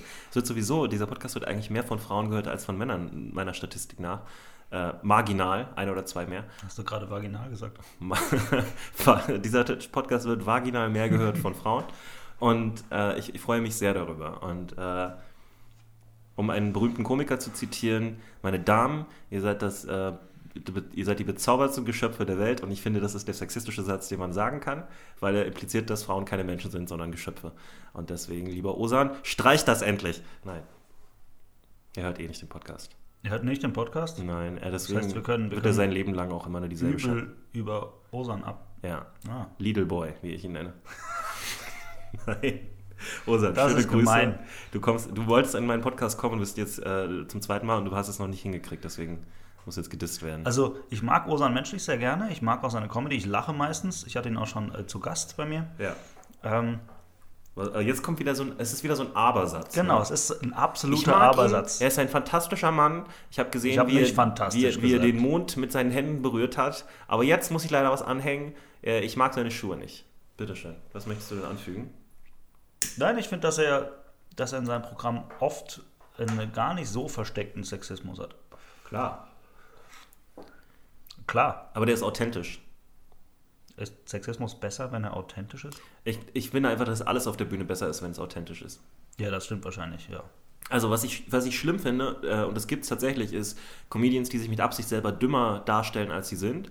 Und das ist, glaube ich, nicht Osans Problem. Osan, du darfst äh, zurückhauen, wenn du im Podcast bist, darfst du zurückschlagen. Komm, komm nächste Woche. Ähm, Nee, aber es gibt, es gibt viele Comedians, äh, ich sage jetzt mal aus Köln. Nein, kleiner Spaß, liebe Kölner. Ich weiß, dass ihr manche von euch diesen Podcast hören und äh, ich mag euch sehr gerne. Und ich muss mal jetzt mal ganz kurz noch was dazwischen einstreuen. Ich weiß, irgendwer hat angefangen zu sagen, dass die Berliner Szene sehr arrogant ist. Wir freuen uns aber tatsächlich, wenn ihr vorbeikommt. Hauptsache, ihr seid keine sexistischen Arschlöcher. Das ist alles, was, was ich mir wünschen würde. Äh, und, und selbst wenn, selbst wenn, kommt einfach vorbei. Und ihr müsst immer als erstes auftreten. Nee, das stimmt nicht. Ich lasse Gäste selten als erstes auftreten. Ich bin nicht so ein Arsch. Sogar wenn sie aus Köln kommen. Besonders. Besonders? Ja. Das ist jetzt aber auch nicht gleichberechtigt. Naja, meine Theorie ist, wenn du extra den ganzen Weg herkommst, kriegst du nicht die Arschlochposition. So. Wann tritt man denn bei dir auf, wenn man aus München kommt? Äh, Nach dem Slam? Gar nicht. Das ist. Nein. In der Mitte irgendwo. Wo waren wir gerade? Sexismus, äh, Frauen, ähm, Liebe. Wir haben über Liebe geredet. Ähm, nein, ich finde es interessant. Also ich gerade bei, jetzt, das, ich weiß, das ist ein Klischee, ja, aber äh, meine Vorstellung wäre halt gewesen, bei einem Poetry Slam wird sehr viel mehr über Liebe geredet. Äh, auf eine, also auf eine, auch eine sehr ehrliche Art und Weise wäre jetzt mein Optimum gewesen. Aus so einer, ich mache jetzt mein Herz auf und, und lasse euch da reinstechen, wenn ihr wollt. Ähm, mit euren Blicken und eurem, mit eurer Verachtung oder eurem nicht, also ich gehe das Risiko ein, will ich damit sagen. Ja. Ähm, als jetzt zum Beispiel auf einer Comedy-Bühne, wo auf eine andere Art und Weise geblutet wird, wo man sich zwar selber immer runter macht gerne und wo man äh, viele Witze macht und so weiter und im Optimum halt auch sehr viel von sich preisgibt auf eine indirekte Art und Weise, aber ich dachte, beim Poetry Slam könnte man das vielleicht direkter machen und dadurch auch ein bisschen authentischer. Und ich dachte auch, man kriegt mehr Chicks, wenn man das macht. Das kann ich nicht. Also meine aktuelle Freundin habe ich dort kennengelernt. Das aha. Ist, das ist aha, aha. Was für ein Gedicht hast was für ein Text hast du vorgelesen? Ich kenne sie schon sehr lange. Also alle. Was für Texte hat sie gesehen von dir, bevor sie dich gut fand? Auch alle. Liebe? War da Liebe drin? Ja, aber da kannte, also da waren wir schon zusammen. Ich habe tatsächlich Oh, ach, meinen dann- ersten Ah. Liebestext geschrieben, als wir, als wir quasi schon zusammen waren, ja. Als es schon, als es schon feststand, Weil es sozusagen. äh, äh, in dem Moment sehr präsent war? Weil es, äh, Nein, weil ich auf eine Veranstaltung mit Motto eingeladen war und ich musste diesen Text schreiben. Das war das reiner Zufall. Unromantischste, was du jetzt Ja, da was leid. An deiner Stelle hätte ich einfach gesagt, ja, sie hat meine Seele berührt und ich habe ein Gedicht darüber geschrieben. Es war, es war danach romantisch, weil ich habe dann zum ersten Mal und zum einzigen Mal versucht, einen Text auswendig vorzutragen. Uh, Das war dieser Liebestext. Äh, sie ist, äh, also sie fotografiert und sie hat auf diese Veranstaltung fotografiert, ähm, wo ich zum ersten Mal in Berlin diesen Liebestext vortragen wollte. vor wie vielen Leuten eigentlich? So? Gefühlsmäßig? Dass wir mal einen 80 Eindruck kriegen? ungefähr. Okay. Ja. Ähm, und sie saß halt in der Ecke der Bühne mit ihrer Kamera und ich habe mir scheißen viel Mühe gegeben. ja. Ich, also ich kam auch weiter, das war jetzt nicht das Problem, aber es war trotzdem kein, keiner meiner Glanzauftritte. Weil ich viel zu aufgeregt war, weil ich wusste, dass sie, dass sie, dass sie mithört. Und ihr Ex-Freund, Wer, was? Wieso war der denn da? Tritt der auch da auf? der hat moderiert. Das ist ein Fuck you-Moment für mich. Wenn einer meiner äh, Comedy-Kollegen mit einer, zumindest einer wichtigen Freundin, also jetzt nicht so einer, mit der ich bloß mal ausgegangen bin, sondern eine Frau, mit der ich lange zusammen war, zusammen ist, und das nicht, also wenn es nicht lang genug her ist, würde ich sagen, wenn der fragt, hey, kann ich bei dir auftreten, würde ich sagen, ja, ja, aber diesmal sind wir schon voll. Und das würde ich dann ungefähr 20 Jahre lang machen. Dafür ist er zu professionell. Nee, aber ich bin Südländer, das geht nicht. Bin ich nicht, aber ich habe einen südländischen Vater. Habe ich, aber es macht eigentlich keinen Unterschied, ist ein dummes Klischee. Ich komme aus, ich komm aus Rheinland-Pfalz, bin Süddeutscher immer. Ja. Und äh, die sind ja sehr temperamentvoll, ne? Also ihr seid im Prinzip, ihr seid die ISIS von, von äh, Deutschland. Ihr seid die, die, seid ihr nicht Wutbürger auch? Das geht so. Also, wo, wo, also wirklich, wo ich herkomme, wir haben viel zu viel Geld, wir sind viel zu zufrieden dort. Ah, ihr seid zu fett und zu, zu, zu Genau. gesättigt. Wir sind einfach, wir sind Aber einfach warte viel mal, bis das glücklich. Geld ausgeht. Ich glaube, dann packt ihr ganz schnell die Echse und die Schwerter wieder aus und dann ist der hundertjährige Krieg ein Witz dagegen. Das Geld geht nicht aus. Ich komme aus einer Weingegend. Wir haben die höchste Winzerdichte in ganz Deutschland. Also mit, wenn ich wir sage, meine ich das Dorf, aus dem ich komme. Ja, aber warte mal, bis Deutschland ein Kalifat wird und Alkohol abgeschafft wird. Ach so. Ja, und dann ist Stimmt, nämlich... wir werden ja überfremdet. Ich habe das dann ich ist vergesse nämlich, das immer wieder. Ja, dann ist, die, ist der, der Arsch der Hölle offen, sage ich dir, Stimmt, Freundchen. Da muss Dann man die Trauben alle essen. weht hier ein Scheiße. anderer Wind. dann man, müsst ihr nur noch Weintrauben, dann werdet ihr plötzlich Gemüsehändler an der Ecke in Kreuzberg. Und reiche, reiche Türken und Araber fahren an euch vorbei und munkeln über euch, dass ihr nicht richtig Deutsch redet. Ja gut, man spricht Nicht wirklich richtig Arabisch richtig spricht. Deutsch bei uns. Ja. Kennst du den pfälzischen Akzent? Das kann man. Also, Kannst du das mal machen? Kannst du Ähm, was sagen auf Pfälzisch? Kannst du dich mal vorstellen auf Pfälzisch? Hallo, ich nee, bin... ich müsste mich, müsste mich reindenken. ähm, das ist echt kompliziert. Ich habe noch nie in meinem Leben Akzent gesprochen. Ah, du bist auch so einer. Ich bin nämlich, ich werde nämlich darauf angesprochen, oder ich wurde oft darauf angesprochen, als ich zum Beispiel in Frankfurt gelebt habe, da waren die Leute immer überrascht, dass ich aus Berlin bin. Und dann dachten, haben die dachten, ich bin irgendwie ein Zugezogener oder irgendwie sowas. Und dann, äh, weil ich halt eigentlich Hochdeutsch spreche, mit gelegentlichen Ausfällen ins Berlinerische, wenn ich Bock habe. Aber ähm, Ja, das lag an meinen Eltern. Die haben das einfach nie gemacht. Die kommen auch aus unterschiedlichen Ecken. Ähm, sind die Akademiker? jein. Also ganz klassisch, ne? Für so Studenten, für so Stud Kinder von Akademikern sprechen meistens einfach Hochdeutsch. Ich bin, ein, ich bin ein Kind von StudentInnen, ja, weil äh, meine Mutter war eine Frau, ist eine Frau. Ähm, aber du hast gerade Plural verwendet, ist dir schon klar. Ja, aber es waren zwei Personen, die das gemacht haben. deswegen- Ja, aber Studentinnen klang gerade so, als wärst du aus einer lesbischen Ehe. Was ja auch Nein, möglich wäre. Nein, nein, deswegen habe ich ja extra äh, sprachlich dieses I groß geschrieben. Ich bin äh, also Kind Du hast von es groß Student- gesagt. Ich habe es groß gesagt, genau. StudentInnen, StudentInnen. Ähm, Student außen. die haben, die, also die haben beide studiert, als ich gezeugt wurde. Die was, die konnten nicht mal währenddessen die Bücher weglegen. Nee, die haben beide- Mein Gott. Die haben beide, keine Ahnung, was, die Ja. haben Chemie studiert, die haben vermutlich, ähm, Die haben ihre Reagenzgläser, die hatten ihren Genau. Versuch laufen, haben so eine Eieruhr gestellt. Wir haben noch 30 Minuten. was Äh, machen wir? Ein Kind, okay. Ja. Machen So wir weit- Versuch so 35, äh, ein, ein, äh, 35b, um zu sehen, ob wir dieses Mal einen Samson zeugen. Hat diesmal geklappt. Ja. Genau, meine Mutter hat daraufhin aufgehört zu studieren. Das heißt, sie ist, glaube ich, streng genommen keine Akademikerin. Also das ist ja knallharter Sexismus, ne? Dass sie das nicht zu Ende gemacht hat. Ja, ich war dann noch zu klein, um Um zu mitzureden. protestieren. Ja. ja. Ich hätte natürlich gesagt, Mama, mach weiter. Trotzdem, im Sinne des Third Wave, also dritte Welle Feminismus, muss ich dir jetzt trotzdem noch einen Vorwurf machen, dass du deiner Mutter nicht dazu verholfen hast, ihr Studium zu beenden, nachdem du das sechste Lebensjahr vollendet hast oder ähnliches. Du hast völlig recht, ja. Ja. Ab einem gewissen Punkt kann man nämlich lesen und schreiben und reden und dann ist man, spätestens dann ist man Verantwortungsträger. Ja, du, ich, Ich muss mich entschuldigen. Ja. Ich muss mich entschuldigen, dass ich nicht mit sechs Jahren nach, nach dem ersten Schultag gesagt habe, Mama, bitte geh wieder zur Uni. Ich habe gelesen, ja, und es stellt sich heraus, du hättest zur Uni gehen sollen. So war das nicht und es tut mir jetzt leid. Eine, eine Zeitung namens Die Emma entdeckt und ich möchte sagen, Ja, das war unsere Grundschullektüre, du hast völlig recht. Wir haben immer, wir haben immer die Emma gelesen. war es bei mir wirklich. Zwangsläufig? Nicht zwangsläufig. Äh, ich habe relativ schnell gelesen, ich habe schnell, relativ schnell gelernt, äh, weil ich auch eine, ich habe auch eine Lehrerin als Mutter, ne, muss man dazu sagen. Und äh, bei uns zu Hause, bei meiner Mutter zu Hause, nach der Trennung von meinem Vater, lag tatsächlich regelmäßig die Emma zu Hause. Und in der damaligen Zeit bestand Feminismus äh, anscheinend zu großen Teilen daraus, ähm, alte Nazi-Witze zu recyceln und das Wort äh, Jude gegen äh, Mann zu ersetzen. Äh, also zum Beispiel, wie äh, sowas in der, ich kann es nicht mehr genau sagen, aber sowas wie, wie wird man am besten zwei, äh, wie wird man am besten einen Chovi los in einem Säurefass? Haha, das, das war dann ein Witz in der Emma, so in dem Stil. Ähm, da können wir auch mal über Sexismus aus einer ganz anderen Richtung reden, äh, wo es dann okay war, Männer zu töten, wie man Bock hat, weil die sind ja böse. Ja, ich Toll war also auch die Kategorie der Pascha des Monats. Ich weiß nicht, ob es die noch gibt.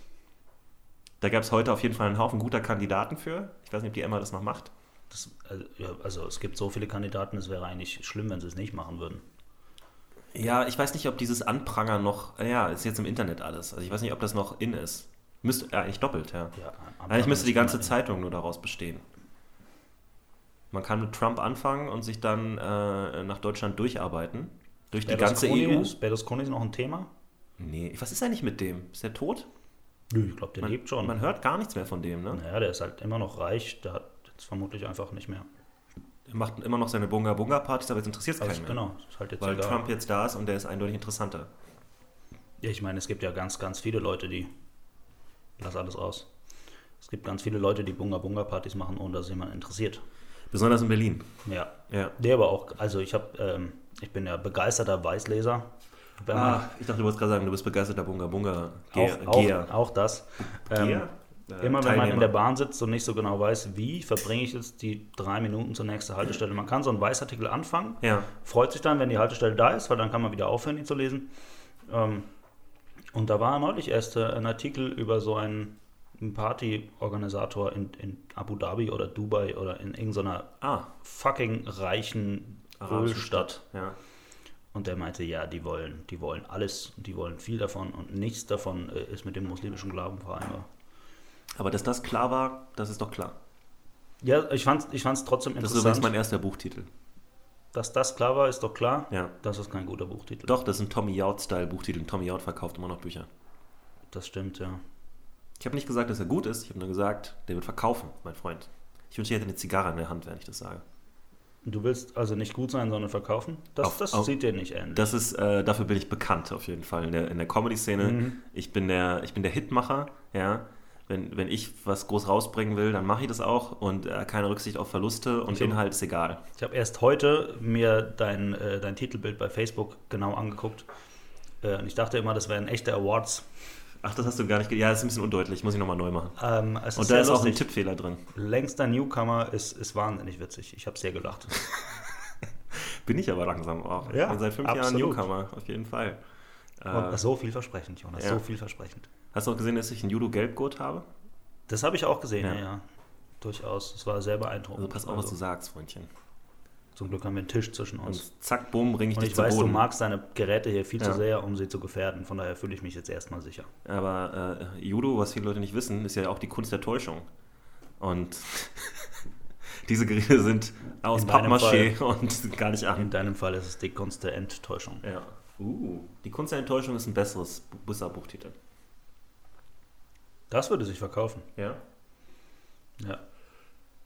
Vielleicht Und wenn man Christian dann, Lindner, die Kunst der Enttäuschung. ja, oder einfach so ein Bild von Merkel, wo sie traurig guckt. Sie hat ja so ein schönes, trauriges Mops-Gesicht. Also, wo sie halt wirklich wie so ein Mops einfach nur so traurig Mhm. in die Zukunft Mhm. guckt. Vielleicht kann man auch noch einen Mops daneben machen, der auch traurig zusammen, dass sie so beide in dieselbe Richtung gucken. Weißt du, da. Ey, kennst du noch Schüler-VZ? Ja. Für unsere ja- jüngeren Zuhörer, ähm, SchülerVZ war so ähnlich wie Facebook, nur nicht In so Pink. gut und eigentlich nur für Schüler und, und dann gab es auch noch StudiVZ, das war davor eigentlich, sogar der Vorläufer. Den haben wir tatsächlich alle an der Uni eine Zeit lang verwendet, als ich an der Uni war. Äh, äh, da haben sich tatsächlich alle möglichen Studenten gefunden. Und äh, SchülerVZ bestand eigentlich nur daraus, dass man gruscheln konnte. Ja. Und es gab Gruppen, denen man beitragen, beitreten konnte. Es ist nicht viel passiert in diesen Gruppen, eigentlich Ja. nichts. Es war nur cool, wenn man in seinem Profil möglichst viele lustige Gruppennamen hatte. Und äh, da war auch damals schon einer, äh, eine Gruppe und sie hieß Angela Merkels Vater war ein trauriger Goldhamster. Ja. Das, da musste ich gerade dran denken, also an, den, an, an das. Ist jetzt natürlich nicht so ein Riesenbrüller, ne? Nachdem ich, ich fand es damals mit zwölf wahnsinnig witzig. Mein Gott, sag mal, ich muss gerade überlegen, wie, wie viele Jahre sind wir aus? Ich bin 36 und du bist? Ich bin 27. Ah, wir sind tatsächlich zehn Jahre, das macht Sinn, weil du, du hast ja noch Schüler, SchülerVZ habe ich natürlich nie verwendet, weil ich habe StudiVZ verwendet und wenn ich SchülerVZ verwendet hätte, dann wäre ich wahrscheinlich auf dem Index gelandet als Sexualstraftäter. Ich habe halt vor allem nicht studiert, also ja, aber das, man hat nicht jeden aufgehalten, glaube ich. okay. Und viele Leute, die studiert haben, hätten es auch nicht tun sollen, also die waren gar nicht dafür geeignet. Ja, ich habe es kurz probiert, ich habe es dann wieder gelassen. Was war dein kurzer Anlauf? Ähm, Englisch-Deutsch-Lehramt war mein kurzer. Uh, Drei Semester, ja. Ich wette aber, du wärst ein sehr beliebter Lehrer geworden, weil was ihr jetzt nicht sehen könnt, ist, dass äh, Samson ein, auch ein gut aussehender Mann ist und bei vielen Frauen sehr beliebt. Und ich glaube, du bist dann so der Schulschwarm gewesen. Du bist dann da hingekommen und hättest so ein Gedicht vorgelesen und die ganzen Mädels wären so zerlaufen mitten in ihrer Ich schreibe pubertären immer noch Phase. keine Gedichte. Nee, du hättest ja als Lehrer hättest du dann aber Gedichte vorgelesen Okay, von okay. Goethe und Schiller und Mhm. Shakespeare und äh, weiß ich nicht wem. Du hast dann Also ich bin auch bis heute davon überzeugt, ich wäre ein sehr guter Lehrer geworden. ja. Ich wollte Lehrer werden, weil ich dachte, es gibt so viele schlechte Lehrer, das ist ein wichtiger Beruf, das muss jemand besser machen. Das ist definitiv eine bessere Motivation als ich möchte gerne oft Ferien haben und einen sicheren Job.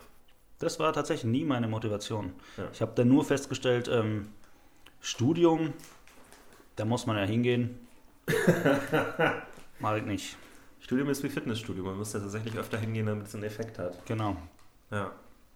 Und es stellte sich dann raus, ähm, ich kann auch anders Geld verdienen. Nicht viel, ne? so, aber Das klingt auch weniger frei. dubios. Was meinst du damit? So als Callboy oder was? nein, ich gehe arbeiten.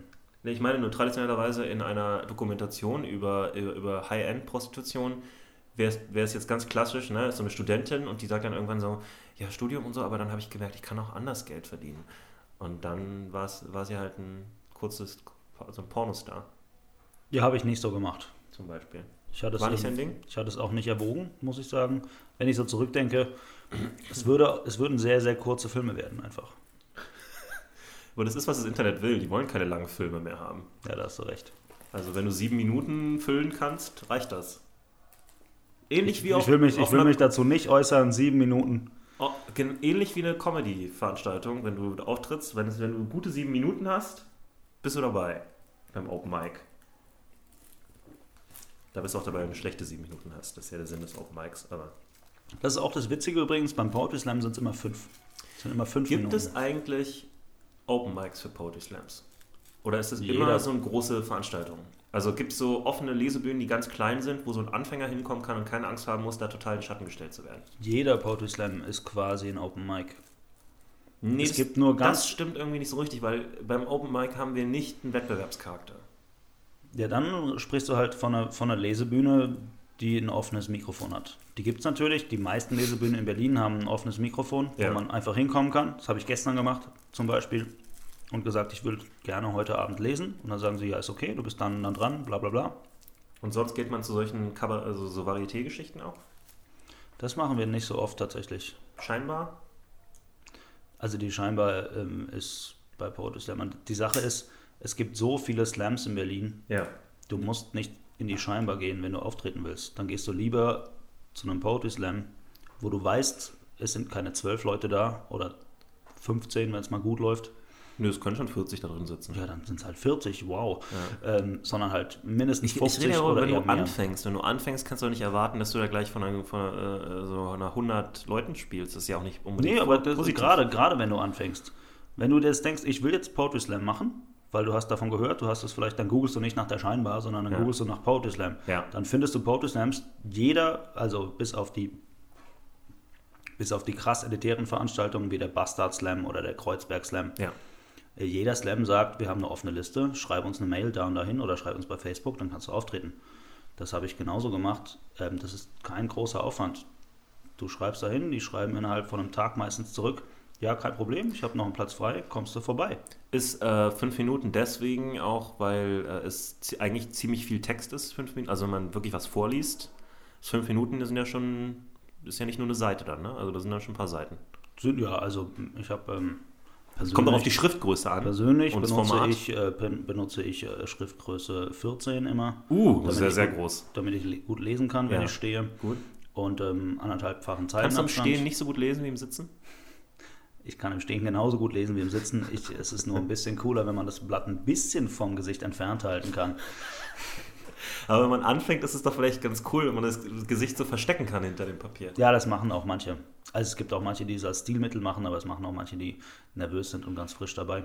Aber normalerweise mal- es das ist ja eine Private Performance. Frage von mir. Eine Priva Ach so, Wenn ich, mal eine jetzt, private wenn ich Frage. kommen würde als äh, verkappter Stand-Up-Comedian und Ja. ähm, ich würde auf die Bühne gehen und dann würde ich mir so ein Blatt vors Gesicht halten, um davon vorzulesen, aber stellt sich heraus, in dem Blatt sind zwei Löcher, durch die man meine Augen sehen kann. Wäre ziemlich witzig. das wäre ganz gut, ne? Ich habe gerade überlegt, das fände ich selber ganz unterhaltsam. Das ist ja das Schöne. Poetry Slam ähm, umschließt das Genre Stand-Up-Comedy.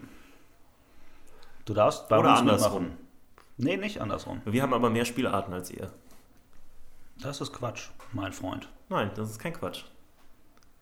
Wir haben sowohl diese Vortragsform, die ihr auch habt, die sehr textlich ist, aber wir haben auch Leute, die sehr viel freier arbeiten.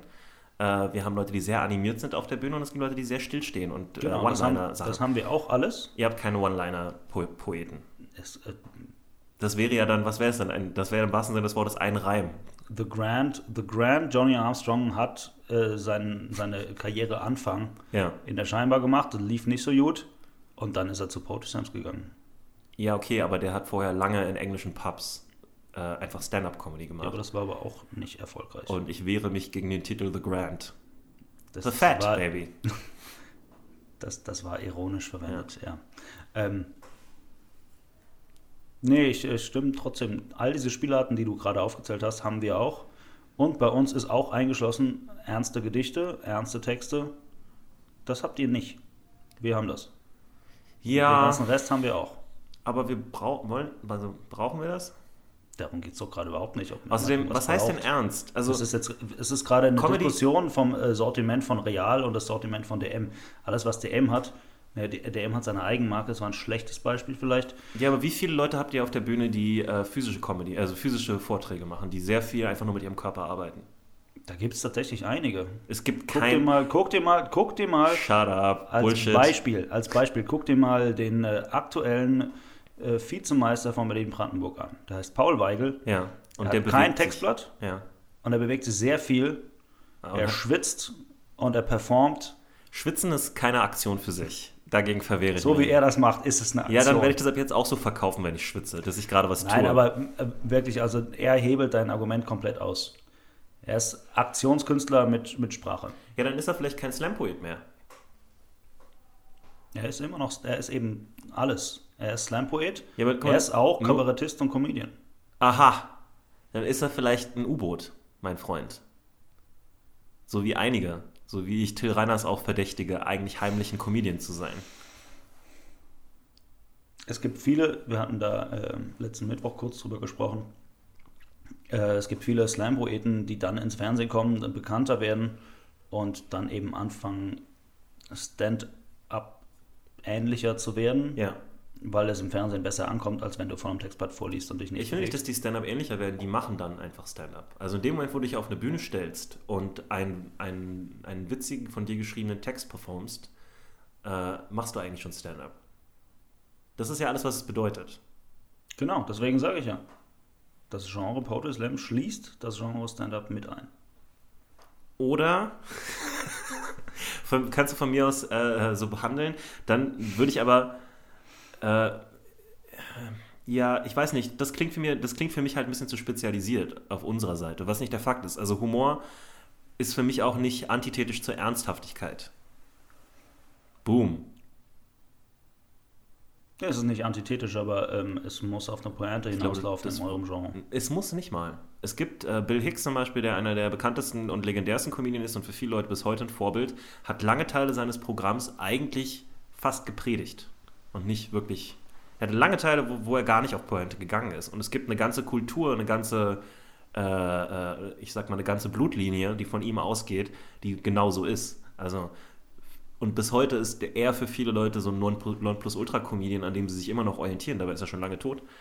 und war eigentlich auch Zeit seines Lebens nie so erfolgreich. Also, außer in England, wo er nicht herkam. Ja, aber da ist dann auch die Frage, inwieweit ist das noch ein Comedian? Man darf ja auch, Äh. man darf ja gerne Reden halten, für die Leute bezahlen, sie sich anzuschauen, aber das Wort Comedy beinhaltet, dass es lustig ist. Ja, ich sage ja nur, äh, nur weil man über etwas mit Humor redet, heißt es nicht, dass es nicht ernsthaft ist. Nee, das habe ich, da haben wir uns, glaube Also ich, was ich, was ich damit sagen will, ist, Comedy ist eine Sprache für mich und nicht eine Aussage. Mhm. Und daraus kann man ruhig auch ausbrechen zwischendrin. Und das machen auch viele Comedians, um mal einen ernsthaften Punkt zu machen. Sie kommen dann nur. Comedy ist in vielerlei Hinsicht einfach nur der Zucker, der hilft, die Medizin runterzubringen. Ja? Im besten Sinne, wenn es gut läuft. Das ist ein sehr schönes Bild, das würde ich aber äh, eins zu eins für Poetry Slam anwenden. Eigentlich Ähm, noch viel. Um, jetzt, um, um alle James Bond-Schurken aller Zeiten zu zitieren, vielleicht sind wir doch nicht so unterschiedlich, wir zwei. Vielleicht sind wir uns ähnlicher, als sie denken.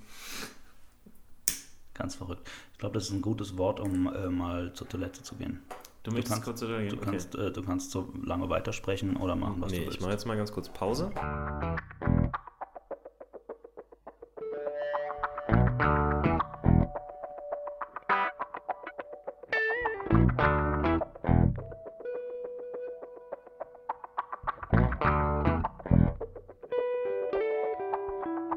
Und wir sind wieder da. Hey!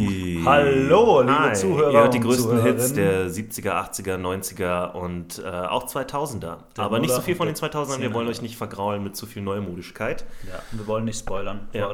Wir wollen nicht, dass ihr das Gefühl habt, äh, ihr seid abgehängt von der Zeit Genau. äh, und ihr seid alt geworden und ihr wisst nicht, wer Justin Bieber wirklich ist. Hast Aber du- weiß er das selber? Hast du so fancy Statistiken über diesen Podcast? Kannst, also gibt es da so, so Marketing-Tools, fancy Statistiken auf jeden Fall. die, also, die äh, dir sagen, wie alt Graphen, alles.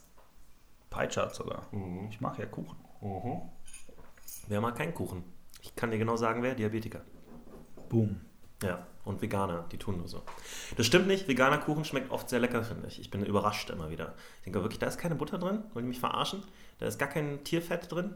Wieso schmeckt das so annehmbar? Und dann kommt heraus, Kokosfett ist die Antwort.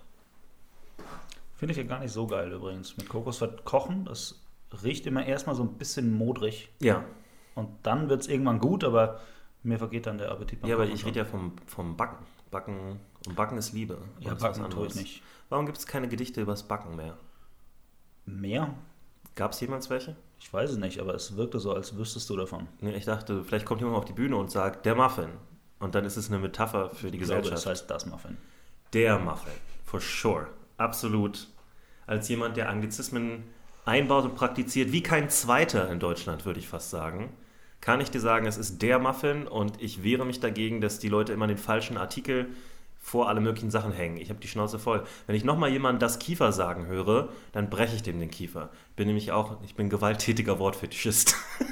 Okay. ich gut in der, ich wäre, glaube ich, ganz geeignet für die Slam-Poetry-Szene. Manchmal. Wir sind nicht so gewalttätig. Also Ja, das ist, was euch fehlt. Ihr, ihr seid wie Rap ohne die, ohne, also zahnloser Rap seid ihr. sind, ja, im Grunde sind wir. Es gibt seit kurzem eine, eine Facebook-Seite, die heißt. Slam-Kritik. Ja. Uh, Die ist wahnsinnig witzig. geil. Die wird äh, offenbar von jemandem betrieben, der sich wahnsinnig gut in der Szene auskennt. Niemand weiß, wer es ist. Ah, ein dunkles Pferd. Und diese Person schreibt so böse Kritiken über wirklich bekannte, also in der Szene sehr bekannte Slam-Texte, dass es. Äh, über es die ist Texte ein, oder auch über die Person? Beides dann. Ja. Es ist ein Zauber. Es ist so wunderschön, sich das durchzulesen. Weißt du, äh, ich kann dir dazu vergleichen sagen, es gibt eine geheime Gruppe auf Facebook, in der sehr viele Comedians aus Deutschland drin sind, bundesweit, ja. Äh, die heißt Aufstehen gegen Gagklau. Die hat sich gegründet, äh, weil es ja einige Skandale gab in der deutschen Szene. Also eigentlich gab es das Problem grundlegend, dass geklaut wurde, Ja. äh, Material. Und dann hat sich diese Gruppe gegründet. Keiner weiß genau, wer sie gegründet hat, soweit ich weiß. Äh, es gibt äh, Vermutungen darüber. Äh, aber sind jetzt sehr, sehr viele, also nach und nach hat jeder so seine Freunde eingeladen und es ist halt eine geheime Gruppe, das heißt, der Autonormalverbraucher kommt da nicht rein. Da sind wirklich nur Comedians drin. Und da wird sich teilweise auch hart die Kante gegeben. Also die sind dann, ich, ich schreibe da nie irgendwas rein, ich antworte da auf nichts. Ich gucke mir halt immer nur an, wie sich die Leute gegenseitig zerfetzen. Da wird, äh, eine bekannte Komikerin hat neulich da rein gepostet, als sie anscheinend gerade wütend darüber war, dass ihr was geklaut wurde, dass sie die Person anzünden wird, wenn sie sie das nächste Mal sieht. Daraufhin hat ein ebenfalls so mittelmäßig bekannter Comedian, der immer alles viel zu ernst nimmt, ich sage keine Namen an dieser Stelle, Äh, aber alle, die M.W. ja, doch, oh wow, okay. Hat dann darunter geschrieben, dass das eine Morddrohung ist, die zur Anzeige führen kann. Obwohl er nicht der Betroffene war, natürlich, der klaut nämlich nicht. Ähm, es war sehr witzig, ne, wo er dieser, erstmal ewig darunter kommentiert hat, wurde der Post wieder gelöscht. Es gibt komischerweise in der Comedy-Szene gerade aus bestimmten Lagern auch immer wieder so Apologisten, kann man das auf Deutsch sagen? Entschuldiger. Leute, Ja, also die, ich habe es verstanden, die gerne. es war was ist das deutsche eindeutig. Äquivalent dafür? Apologist ist so ein schönes Wort. Äh, aber was ist das deutsche Wort? Ein, ein Verharmloser. Verharmloser, Verharmloser, vielleicht. Äh, die dann immer ankommen und sagen: Ja, ist alles nicht schlimm, Hauptsache es ist witzig, Hauptsache das Publikum ist alles nicht so wild. Wir haben doch, jeder Witz wurde irgendwo schon mal irgendwo gemacht, bla bla. Diese Leute gibt es natürlich immer und dann gibt es natürlich die Hardliner. Äh, wir hier in der Berliner Comedy-Szene gehören sicherlich eher zu den Fanatikern, weil wir, äh, also man kriegt hier schnell, man wird hier gerügt schnell. Äh, danke. Ähm, aber meistens freundlich am Anfang. Also wenn es einmal passiert, zweimal passiert, dreimal passiert und, und, man ein netter Mensch ist, dann wird man erstmal freundlich, höflich, äh, subtil hinter der Bühne darauf hingewiesen. Und dann irgendwann, Kommt die Bombe. irgendwann kommen die Baseballschläger raus und dann geht es richtig los, Freunde. Aber richtig. Ja? Ja, ich finde das echt witzig. Dann spielen wir nämlich Baseball im Park und wer gewinnt, der darf den Witz behalten. So funktioniert es bei uns. Richtig hart. Ja, und weil wir unter amerikanischer Besatzung groß geworden sind, gewinnen wir immer, Freunde. Ja? Boom. Wir haben äh, hier Wurfarme wie Raketen. Also es ist Wahnsinn und äh, also wir ballern die, wir, wir, alles ein Home Run. Ja? Im wahrsten Sinne des Wortes. Ich schlage den Ball manchmal so hart aus dem Park, dass er direkt zu mir nach Hause fliegt. Ohne uns im Hinterhof. das ist nicht schlecht. Ja, das mit dem Clown. Ja. Gibt's das in der Slam Poetry? Ich wollte, ich wollte gerade dazu ansetzen. Ähm, das ist halt wesentlich schwieriger, weil es alles ausformulierte Texte sind. Natürlich kann man einzelne Ideen klauen. Ja. Eben. Kann man, auch man kann auch Formulierungen klauen, die vielleicht sehr einfallsreich waren. Und das ist ja sicherlich ein Ding, wo ihr dann auch empfindlich werdet, oder? Wenn ihr jetzt so eine tolle Formulierung baut. Es kommt auch tatsächlich vor. Aber es ist nicht so, Also ich gebe mal... ich will, ich will, ich, ich, äh, wahrscheinlich lehne ich mich damit zu weit aus dem Fenster. Ich glaube, der Ehrenkodex ist, äh, ist vielleicht bei uns ein bisschen größer. Ja, ihr seid so... Ihr, ihr seid äh, poetische Samurai. Genau, Und so, ihr fallt auf euer Schwert, wenn ihr Unehre Genau. begeht. Ich verstehe. wir fallen gerne auf unser Schwert, weil wir können danach einen Text drüber schreiben und dann weit das Über den Publikum- Tod, ja. Ja, Eigentlich könnt ihr nur einen Text über den Typen schreiben, der sich neulich auf sein Schwert gestürzt hat, weil der ist ja jetzt tot. das Schöne ist, Oder schreibt man, während man stirbt, in Blut noch seine letzten Zeilen, wie ein richtiger Poet. Nee, wir müssen nicht authentisch sein, weißt du? Wir können problemlos einen Text über den Fall auf ein Samurai-Schwert schreiben, wo wir sterben. Ähm, es verlangt niemand im Grunde, dass uns das tatsächlich passiert ist. Da muss ich aber dagegen halten, du kennst sicherlich das alte deutsche Sprichwort viel Feind, viel Ehr. Äh, also viel Feind, viel Ehre. Ähm, habt ihr denn wirklich viele Feinde? Ich habe das Gefühl, außer uns Stand-Up-Comedians habt ihr eigentlich kaum. Und viele von uns sind sehr viel toleranter und netter, als wir tun. Also, wo sind eure echten Feinde? Und kann ich noch ein ganz kurz, um das abzuklopfen mit dem Diebstahl, wenn ich jetzt auf die Bühne gehe zum Beispiel, ja, ich, ich sag mal, ich komme zu deinem nächsten Event und ich habe einen Text, in dem ich immer wieder die Formulierung, also das Wort Baby einbaue, so wie Julia Engelmann in ihrem berühmten Text, der Ja. durch die Medien gegangen ist. Ab wann, selbst wenn der Inhalt ziemlich ein anderer wäre, ab wann würde dann jemand sagen, ey, sag mal, was machst du da eigentlich? Du, du äffst sie gerade nach oder du, du, Genau, du solange kopierst du- den Stil, aber nicht wirklich den Inhalt. Also wann ist da solange ist die solange Grenze? du den, äh, nur den Stil mokierst und dich äh, offen darüber lustig machst, Nee, ich mache mich nicht darüber, dass ich in dem Beispiel. In dem Beispiel versuche ich so einen Text hinzukriegen und ich sage immer, oder ich sage immer Süße an der Stelle. Ich sage ein anderes Wort, aber es hat mehr oder weniger dieselbe Bedeutung, denselben Fülleffekt. ich glaube, es wäre es, es wär ein Stadium, wo man dich nicht von der Bühne holen würde. Ja. Oh, gibt es Momente, wo man vor der Bühne geholt wird? Ich habe noch keinen miterlebt, Ja. aber ähm, wenn man tatsächlich offen plagiat, plag, plagiarisiert, Ja. dann würde man von der Bühne geholt werden. Dafür sind die Moderatoren da. Während des Vortrags. Ja, während des Vortrags. Zweifelsohne. Also wenn ich jetzt einfach Ihren Text vorlesen würde, Dann würde man sagen, als meinen eigenen, genau, dann würde der Moderator, die Moderatoren aufstehen und sagen, äh, das ist nicht Poetry Slam. Du hast dich hiermit, deswegen ist es ein Wettbewerb, du hast dich hiermit disqualifiziert, du machst nicht aber was ist, wenn ich unter meinem Mantel ein Samurai-Schwert trage, wie der Highlander damals, und sage, ich die- bin ein wirklicher poetischer Samurai, Dann kommt wieder die Poetry Slam Polizei ins Spiel. aber die gibt's ja nicht. Das habe ich vorhin so gesagt. Und wenn, dann sind, sind es dann nicht ein Haufen unsportlicher Studenten mit rot umrandeten Brillen. Das ist das Witzige, die Poetry Slam Szene ist äh, extrem professionalisiert. Das heißt, wir haben natürlich auch mindestens ehemalige Mossad-Agenten. Warum denn gleich Israelis? Weil die, Haben die nicht, die haben doch was Wichtigeres zu die tun sind echt noch. krass drauf einfach. Ja, aber die haben was Wichtigeres zu tun. Es gibt Ex-KGB nichts- hat nichts mehr zu tun. Es gibt nichts, was wichtiger ist als Poetry Slam. naja, Das wäre eine gute Stelle, um den Podcast abzubrechen eigentlich. hier kommt gleich die Comedy-Polizei und holt dich für dieses Zitat ab. Was war das andere? Ich habe gerade das mit dem Abklopfen und dann war das. Ähm, ich hatte aber noch was anderes gefragt gerade. Was nicht minder interessant wäre. Es ging um Plagiate. Plagiate, genau. Äh, blablabla. Was man machen würde, wenn du dieses Wort weiter. Genau, das, das war eine Sache, aber davor hatte ich was anderes gefragt. Äh, von der, ich glaube, das war auch mit dem von der Bühne holen, darüber haben wir schon geredet irgendwie. Ähm, Gibt es Leute, die geächtet sind in der, in der Poetry äh, Slam- Slam-Szene aus irgendeinem Grund? Es gibt, es gibt Leute, die denen ein gewisser Ruf anhaftet. Die sind ähm, meistens äh, nicht konsequent geächtet, weil es sind meistens Leute, die sehr erfolgreich sind in dem, was sie tun und Publikum ziehen. Ah, Aber es gibt ein kleines Beispiel. Ich mache lustige Texte, Ja. die ich ablese. ja. Ich habe damit vor anderthalb Jahren mal den Hafelslam in Potsdam gewonnen. Und seitdem, Der Moderator dort ja, ist ein sehr, sehr starker Verfechter der, der Lyrikkommission sozusagen, der sagt, ja, das ist nicht wirklich Poetry Slam, was ihr da macht. Es geht nicht darum, die Leute zum Lachen zu bringen. Ihr müsst. Ach, es ähm, gibt Leute, die sagen, man darf gar nicht witzig sein. Es gibt, es gibt solche, ja. Oder man darf witzig sein, aber es muss immer was, was wesentlich tiefsinnigeres dahinter stecken. Ähm, und wir saßen danach im Zug und äh, es war eine Diskussion über Felix Lobrecht, den kennst du auch, ja. ähm, der hauptsächlich nur witzig ist eigentlich. Ja. Und dieser, dieser Moderator zeigte auf mich und sagte zu den anderen, Ja. er zeigte auf mich, ich war damals noch relativ unbekannt, er zeigte auf mich und sagte zu den anderen, und jetzt guckt ihr doch an, was gewinnt. Und ich saß in diesem Abteil mit. Aber diese Gespräche gibt es in der Comedy-Szene, aber bei Wettbewerben auch. Das kann, kann passieren, es kann, es kann feindselig ich, ich werden. saß da so und dachte, also ich habe nicht nur gedacht, ich habe gesagt, äh, Entschuldigung, ich sitze auch hier. Ja. Und er natürlich so, ja, so war das nicht gemeint. Wie war es denn gemeint? Aber alle wissen, dass es genau, also auch alle im Abteil wussten, dass es genau so gemeint war. Saß da auch so ein völlig unbeteiligter älterer Herr drin, der seine Zeitung runtergenommen hat und so geguckt hat. Es war genau so gemeint. Also es tut mir leid, aber ich denke, wir können uns alle einig sein, dass das ein sehr passiv-aggressiver Kommentar war. Genau, also sowas, sowas kommt schon vor und äh, in, äh, also in, in diesem Kontext gibt es durchaus manche Leute, die nicht so gern gesehen sind, Ja. die man aber trotzdem einlädt, weil man weiß, äh, sie werden die Veranstaltung rocken. Weil durch die Kommerzialisierung Also der des Poetry Slam, Ja. wir brauchen Zuschauer, wir brauchen Zuschauer, die bezahlen, wir wollen die Slammer bezahlen.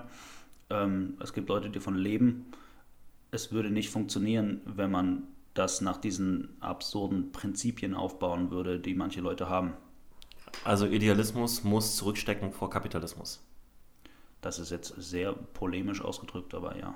Ne, Ich meine, das ist ja in, in unserer Gesellschaft ein sehr verbreitetes Prinzip und auch in der Comedy-Szene eine Diskussion, die kon konstant läuft. Ja, da gibt es also da gibt's einen tiefgreifenden Unterschied zwischen der deutschen und der englischsprachigen Poetry Slam Szene.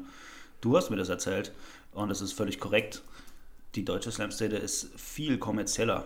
Nee, das habe ich nicht gesagt, das hast du mir dann gesagt. Aber was ich gesagt habe, ist, ich habe in Edinburgh äh, beim Fringe Festival, wo halt alle möglichen Genau, das mir auftreten, habe ich eine New Yorker Truppe gesehen. Äh, alles, alles schwarze Künstler aus Brooklyn, glaube ich, oder so. Aus Harlem, weiß ich nicht, gar nicht. Also, also jedenfalls der Punkt war, die haben ganz anders Slam Poetry gemacht. Also das, das war dem Rap näher.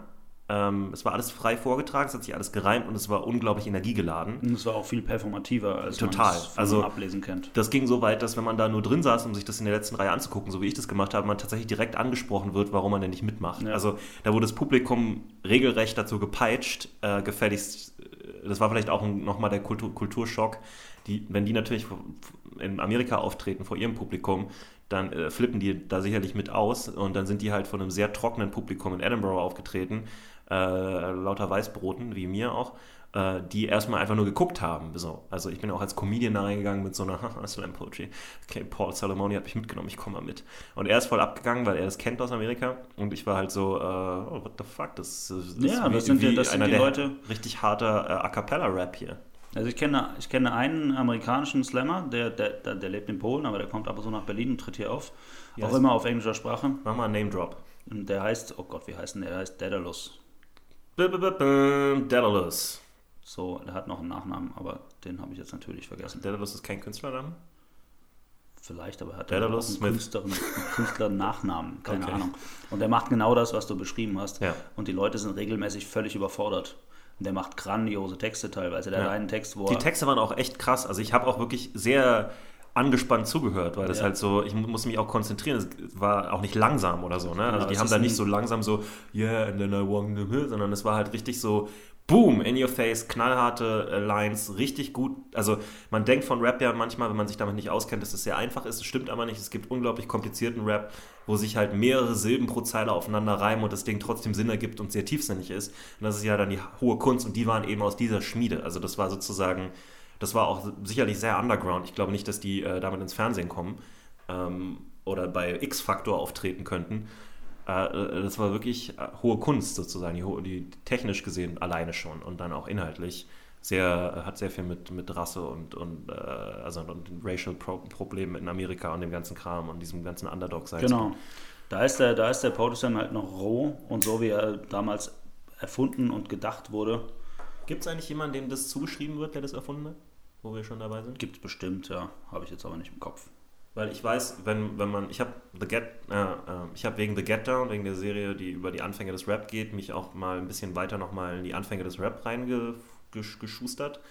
Und ich weiß halt, dass einer der größten ersten Rap-Hits, ich glaube von der Rap-Hits von der Sugar Hill Gang oder so, beinhaltete sehr viele Zeilen von einem damals bekannten Slam-Poeten, ähm, der das so weggeworfen hat praktisch. Also für den war das so ein kleiner Witz, den er mal zwischendurch gemacht hat. Das war nicht anspruchsvoll und so weiter. Es war so ein Party-Rap einfach nur, ne? Hip-Hop, und so weiter, so ein Kram.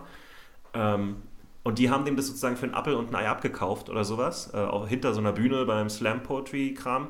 Äh, und der hat natürlich auch nicht auf dem Beat gerappt, sondern also der hat natürlich einen Rhythmus, ja. Aber ähm, die haben einfach nur den Text übernommen und dann auf den Rhythmus gepackt und dann noch ein paar Zeilen dazu, gedichtet hinten und vorne.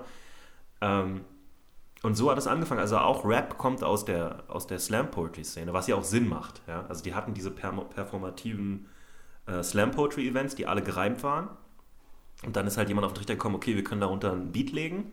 Ja, und wir können vor allem was machen, was ein bisschen massentauglicher ist, Genau. wo die Leute mitsingen können, äh, Ja. wo, wo es um Themen geht, die, die ja äh, nicht nur eventuell die unterdrückte schwarze Bevölkerung Amerikas Und der erste Rap war reiner Party-Rap. Und äh, Rapper waren auch damals dem DJ untergeordnet. Also der DJ war der Coole Ja. und die Rapper waren so eine Hype-Crew, die mit auf der Bühne waren, ein paar Lines gedroppt hat und dazwischen mehr oder weniger das Publikum Ja, angeheizt. Es heißt ja auch MC, es heißt ja Master of Ceremony. Genau, da kommt das her. Für unsere jüngeren Zuhörer, damit ihr jetzt mal wisst, dass Haftbefehl Rap nicht erfunden hat. Haftbefehl. Du hast es auch schon bei Passun gedroppt, dieses Haftbefehl. Was habe ich, achso, was Ich denn? hab überhaupt- Pro. Ich habe überhaupt keinen Schimmer. Ich weiß, dass er existiert, ich weiß nicht, Ja. wie er aussieht. Äh, also äh, du kannst einfach irgendwo in Neukölln, kannst du dir so einen äh, jungen, auf Gangster getrimmten Türken angucken Mhm. und dann kannst du sagen, ah, wahrscheinlich so ähnlich wie der. Okay. Haftbefehl. Ich hoffe, er hört das nie. Kommt aus einer ziemlich gefährlichen Crew, soweit ich weiß, aus Offenbach. Er weiß nicht, wo wir sind, oder? Noch nicht, nein.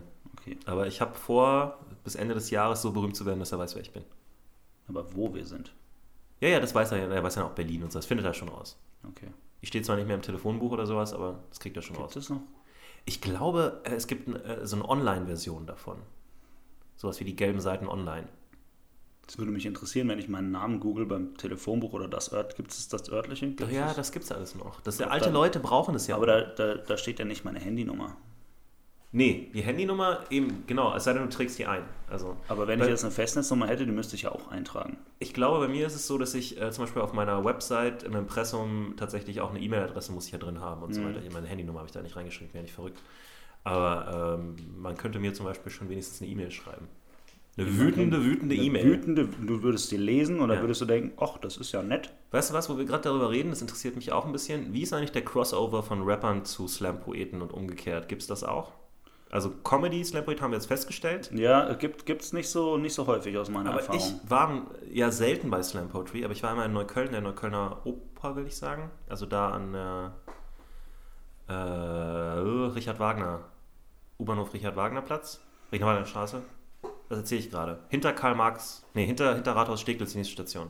Hinter Rathaus Steglitz. Rathaus Neukölln, die nächste Station. Karl-Marx-Straße. Genau, Karl Marx, ja? Saalbau, Neukölln. Meinst du? Die Richardstraße ist da, genau. So, Richardstraße, deswegen habe ich, ich bin gerade völlig durcheinander gewesen. Also Karl-Marx-Straße, äh, U-Bahnhof, Äh, da gibt es doch diese, dieses Kino, was gleichzeitig auch so einen Performance-Raum hat. Ja. Das ist doch nur Kölner Oper, oder erzähle ich gerade Quatsch? Das kann sein, ich kenne den Namen. Großer Raum auf jeden Ja, Fall. großer Raum. Da war ein riesen Poetry Slam Event. Ein Kumpel habe ich mitgeschleppt damals. Das war bevor ich Comedian war. Der Saalslam wahrscheinlich. Der was? Der Saalslam. Kann gut sein.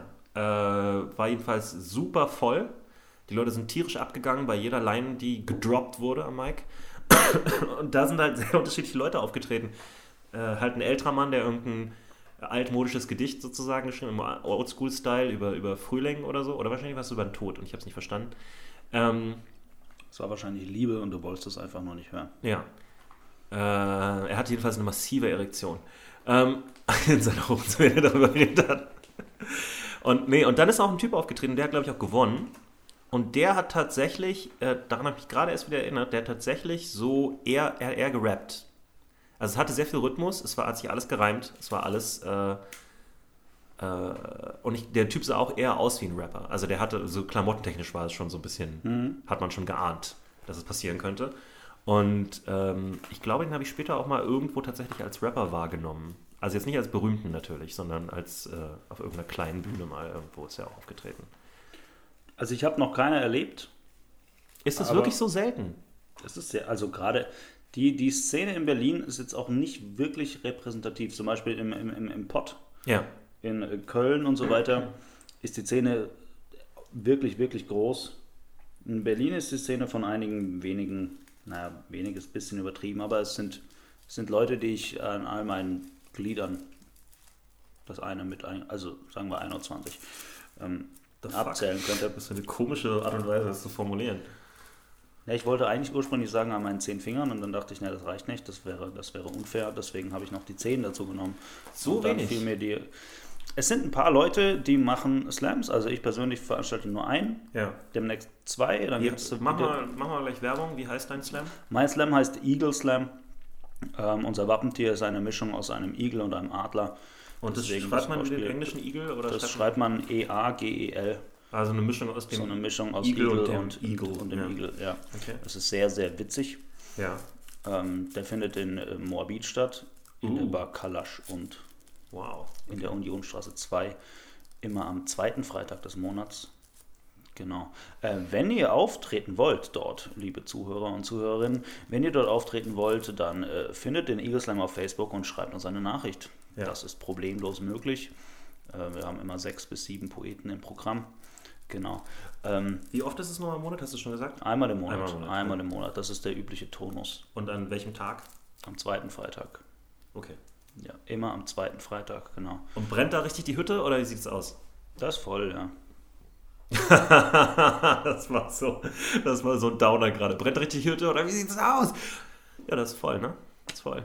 Also die Das- Leute kommen, äh, wir wissen nicht genau warum, aber sie kommen, sie hängen ist, rum. Da ist immer voll, ja. Oft ist da eine Convention der Tauben, Wir sind äh, immer im Keller. Gehörlosen, wollte ich sagen. Der hat, einen, der, hat einen, der hat einen schönen Keller. Ja, Der, der Kneipe, der Kneipe hat einen schönen Keller. ja, Ähm, der Keller hat 50 Plätze und die 50 Plätze sind üblicherweise belegt. sehr schön. Das freut mich. Äh, wenn ihr also Bock habt, mal Poetry Slam auszuprobieren, dann, dann macht das. Machen wir einfach beim guten alten Jon äh, sorry, Samson. Jetzt hätte ich fast Jonas gesagt. Ähm, also nicht bei mir, sondern bei Samson melden. Und ähm, da komme ich dann auch mal vorbei, würde ich sagen. Äh, möchte ich gerne mir mal angucken. Komm da gerne vorbei. Die Veranstaltung ist echt cool. Ich moderiere die mit ähm, meinem guten Freund und äh, Poetry Slammer. Houston, Buße? Ortwin, nee, Ortwin, Ortwin Bader Iskraut. Ja, Der ist äh, wesentlich jünger als Justin Buße ja. und schöner auch. Poetry Slammer müssen teilweise auch gut aussehen. Ne? Das gehört ein bisschen Natürlich, zum das Spiel gehört dazu. natürlich ein bisschen dazu. Weil keiner will einen hässlichen Poeten sehen, was gemein ist, weil Cyrano de Bergerac tolles Beispiel war für einen äh, nicht so gut aussehenden Mann, der Ja, fantastisch ich meine, geschrieben hat. Ist natürlich doch ein mal- Theaterstück, aber trotzdem. Guck dir mal jetzt so sehr plakativ den Erfolg von Julia Engelmann. Denkst du wirklich, sie wäre mit diesem Text so erfolgreich gewesen, wenn sie Wenn sie pummelig wäre? eine dicke, ein dicker, ein dicker, ein dicker Typ mit fettigen Haaren gewesen wäre, der diesen Text vorträgt? Nein, wäre nicht passiert. Das ist eine interessante Frage, aber ich glaube, du hast recht. Weil die ist auch so ein bisschen, die ist so ein Schwiegermuttertraum, ne? Das ist so die Freundin, die der Sohn Genau. mit nach Hause bringen soll. Die ist, äh, wirkt irgendwie gebildet und, ist und hübsch und brav und gebildet, Ja. kann ein bisschen singen. Kann sie singen? Na, sie hat ja die ersten Strophen dieses Liedes gesungen. Das ist mir nicht bewusst. Das hat sie bei, bei diesem berühmten Auftritt. Das singt die das? Die singt äh, zitathaft die erste Strophe dieses Liedes. One day, baby. Ach so, weil es eine. Anspielung. Ja, ja, okay. Und das singt Ja, sie wirklich. Ich das dachte, singt sie, wirklich, sie genau. macht und so dann fängt sie mit ihrem, so ein bisschen. Dann fängt sie mit ihrem Text an und ähm, übersetzt dann diese ersten Strophen auf Deutsch. Und da kommt das ganze Tages Baby Tour hin. Das kommt Genau. also nicht so, wie ich immer dachte, von Justin Biebers Baby, Baby, Baby, oh, sondern es kommt Das von kommt von dem One Day Baby. Ja. Baby, Baby, Baby, oh. Ich dachte, da kommt das her. Vielleicht kann ich das machen. Kann ich das machen? Kann Natürlich ich kannst du das da- machen. Und dann kann Es wird halt alles sehr viel lächerlicher dann. Nein, Justin Bieber ist ein ernstzunehmender Mann. Außerdem, der andere, Song, gesagt? der andere Song ist doch genauso behämmert.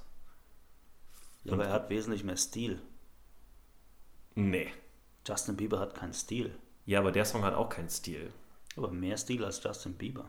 Das ist so niedrigschwellig. Also kann ich auch sagen, hier, äh, ich habe gestern äh, Das ist wie so eine abgesenkte Ich hab- Bordsteinkante. habe gestern einen Straßenhund aus einer Pfütze trinken sehen, die, wo, je, wo jemand seinen Döner reingekotzt hat und äh, der hat mehr Stil als Justin Bieber. Ja, fein. Großer Poet. Das ist ein schönes Bild. Siehst du, wie ich Bilder male? Ich hatte ehrlich gesagt ähm, mit mehr Bildern gehofft. Noch mehr Bilder. Ja, ich, ich mag dich ja eigentlich für deine Art, dich auszudrücken, Ja. weil du immer Geschichten in ein völlig ab absurdes Universum reinbildest.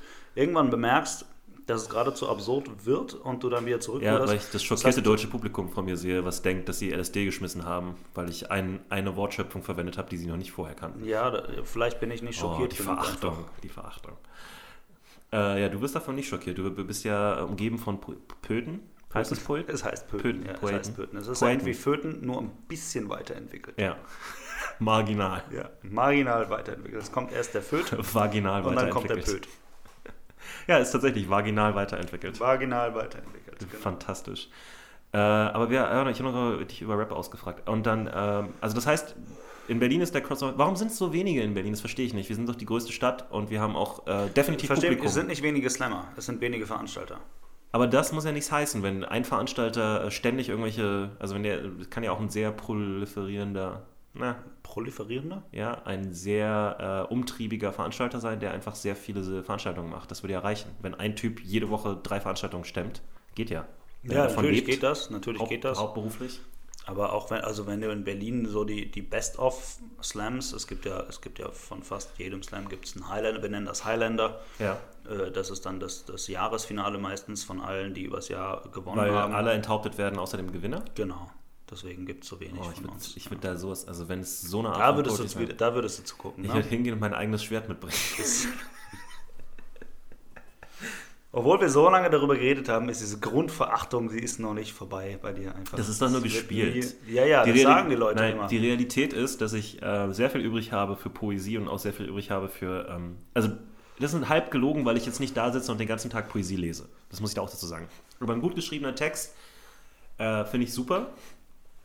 Äh, und und äh, auch spannend und ich lese das immer gerne und ich mag auch unheimlich gerne Autoren, die eine ungewöhnliche Sprache verwenden und all diese Dinge.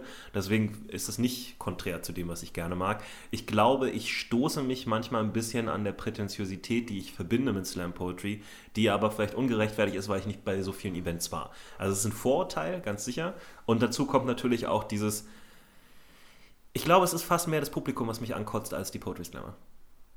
Du meinst, weil es zu uns kommt und zu dir nicht. Weil die von sich selber denken, dass sie wahnsinnig kultiviert sind, weil sie zu Slam Poetry gehen. Und oft habe ich unterstelle, dass viele von denen eigentlich gar nicht so wirklich verstehen, was da vorgeht. Das ist so ein bisschen wie in eine Galerie gehen, weißt du? Ich gehe in eine Galerie, kann ich sagen, ich war in einer Galerie, aber dass ich die Kunst da nicht wirklich verstanden habe, das muss ich ja keinem erzählen. Ja? Oder ich laber irgendwas nach, was ich irgendjemand Prätentiösen habe sagen hören, der Das ist wirklich ein Fall. Eine Poetry-Veranstaltung besteht daraus, dass die Moderatoren auf die Bühne kommen, Ja. erstmal das Publikum billig anheizen, Ja. dann kommt irgendein Opferlamm, wir nennen das Opferlamm, dann kommt irgendein Featured Poet, Ja.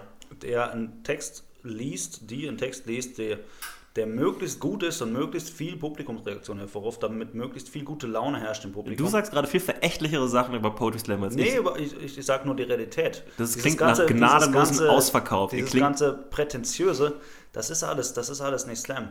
Auch das Publikum ist meistens nach der Pause besoffen, Ja. hört da noch zu. Das ist genau das, was ich fesselt. meine. Das ist genau das, was ich meine. Poetry Slam wird angedichtet von vielen Leuten, dass, dass das was mit Kultur zu tun hat, aber eigentlich ist es so eine Art Mallorca-Event mit Gedichten. So. Und das Schöne ist, ich schäme mich überhaupt nicht, da aufzutreten. Ja. Weil genauso sind meine Texte. Aber wenn jetzt deine Poetry Slam Buddies das hören, kommst du dann noch, darfst du dann noch auftreten bei Ich denen? darf dann schon noch auftreten. Oder ja. bist du ein Da ich mir- Nestbeschmutzer? Da mache ich mir gar keine Sorgen. Okay. Die hören den Podcast hier nicht. Eventuell. Was? Ein Podcast von einem Comedian? Auf keinen Fall. Niemals. Du solltest, du solltest, ich bring dich mal mit. Ey, ich schreibe auch gerne mal einen Text. Ich habe auch, ich hab auch teilweise Bits geschrieben, die ich nie auf die Bühne gebracht habe, weil die einfach keine richtigen Comedy-Bits sind. Die sind mehr so absurdistische Geschichten. Ja, würde, würde wahrscheinlich, du kannst dich ausdrücken. Ne? Ich, bitte, kennst, du, kennst du die App Jodel? Äh, was? Jodel? Nee. Das ist so eine Studie-App. Was Die macht ist man damit? völlig anonymisiert. Es gibt nur Beiträge, die in verschiedenen Farben untereinander auftauchen, ohne Namen, ohne irgendwas. Man hat, wenn man kommentiert, kriegt man eine Nummer zugeteilt, damit man weiß, ähm, Was man, wer man bist ist. Der, der schon da oben kommentiert hat. Ja. Alles andere ist völlig anonymisiert und ich werde dort regelmäßig gehatet wegen meiner Ausdrucksweise.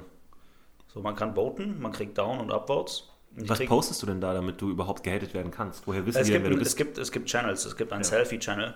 Und manchmal, wenn ich betrunken bin und gelangweilt und auf dem äh, Weg nach Hause bin, dann poste ich ein Selfie von mir. Ah, das macht Reddit auch, ne? Als die Website Reddit macht genau dasselbe Prinzip. Da kann man sich roasten lassen. Du kannst ein Bild von dir posten und wirst Ja, dann das ist geroastet. witzig, das ist eigentlich, es gibt auch einen Roasting-Channel, da Ja. kann man sich roasten lassen, aber es ist eigentlich ein Selfie-Channel. Bei mir artet es immer in Roasting-Channel, äh, in Roasting, weil ich weiß nicht warum. Es, ich schreie offenbar hinaus, Roastet mich. beleidigt mich, Ja. ähm, ich bin es nicht wert, respektvoll behandelt zu werden. Es kann auch einfach Neid sein. Die, vielleicht siehst du sogar besoffen noch gut genug aus, dass die Leute sagen, das kann nicht wahr sein, Vor ich allem das den. Verrückte bei mir ist, ich kann, ich kann besoffen mich manchmal nicht mehr artikulieren, aber ich kann auch besoffen problemlos grammatikalisch höchst anspruchsvolle Posts verfassen. Ja. Texte, wo, wo alles stimmt, die Interpunktion, die Grammatik, die Orthographie. Ähm, nee, es gibt, ergibt auch noch Sinn. Das ist ganz verrückt. Die Leute merken mir, wenn ich schreibe, nicht an, dass ich betrunken bin. Und dann Ich habe dasselbe, wenn ich betrunken bin, Nachts um spreche. 1 Uhr werde ich dann, äh, werde ich dann angefeindet, ähm, weil ich Fremdwörter benutze. Und alle anderen denken sich, das, das ist vielleicht der Neid, aber ich habe es bis heute nicht erklären können. Ja, das kommt dann ein bisschen von oben herab. Wenn es ist, wirkt äh, im Internet oft ein bisschen äh, angestrengt oder auch so äh, elitär, wenn man äh, alles richtig schreibt. Ne? Also grammatikalisch die Satz, Satzzeichen richtig setzt und so. Dann wird's oft, kriegt man oft das um die Ohren gehauen. End, geschwollen, herablassend, all Ja. diese Dinge wurden schon zu mir gesagt, einfach nur, weil ich, weil ich mich normal ausgedrückt habe. Also oder war das über das Bild? Geschwollen und herablassend. Du guckst. Vielleicht. Du, bist, ja. du siehst aufgesch aufgeschwemmt aus und guckst herablassend. Nee, das war ganz witzig. Mein letztes habe ich letzte Nacht gepostet dort. Warum? Warum? Weil mir langweilig war. Es ist echt, echt witzig. Also du suchst auch ein bisschen den Streit. Natürlich. Ja. Ich du habe suchst die App- Opposition. ich hab diese App runtergeladen, um Spaß zu haben und ich ziehe das knallhart durch. Was ist der, was war der ursprüngliche Sinn der App, bevor sie vielleicht, oder war das immer der Sinn? Nee, der Sinn der App ist eigentlich, dass Studenten sich austauschen. Und das machen sie einfach völlig. Äh, kann man das als Marketing-Tool verwenden und sagen, hey, es, es gibt hier eine tolle Comedy-Show am Montag. Das funktioniert nicht so gut, das wird meistens dann direkt rausgevotet. Also wenn, äh, wenn Ah, ein Post okay. minus 10 hat, ja. dann erscheint er nicht mehr im Feed.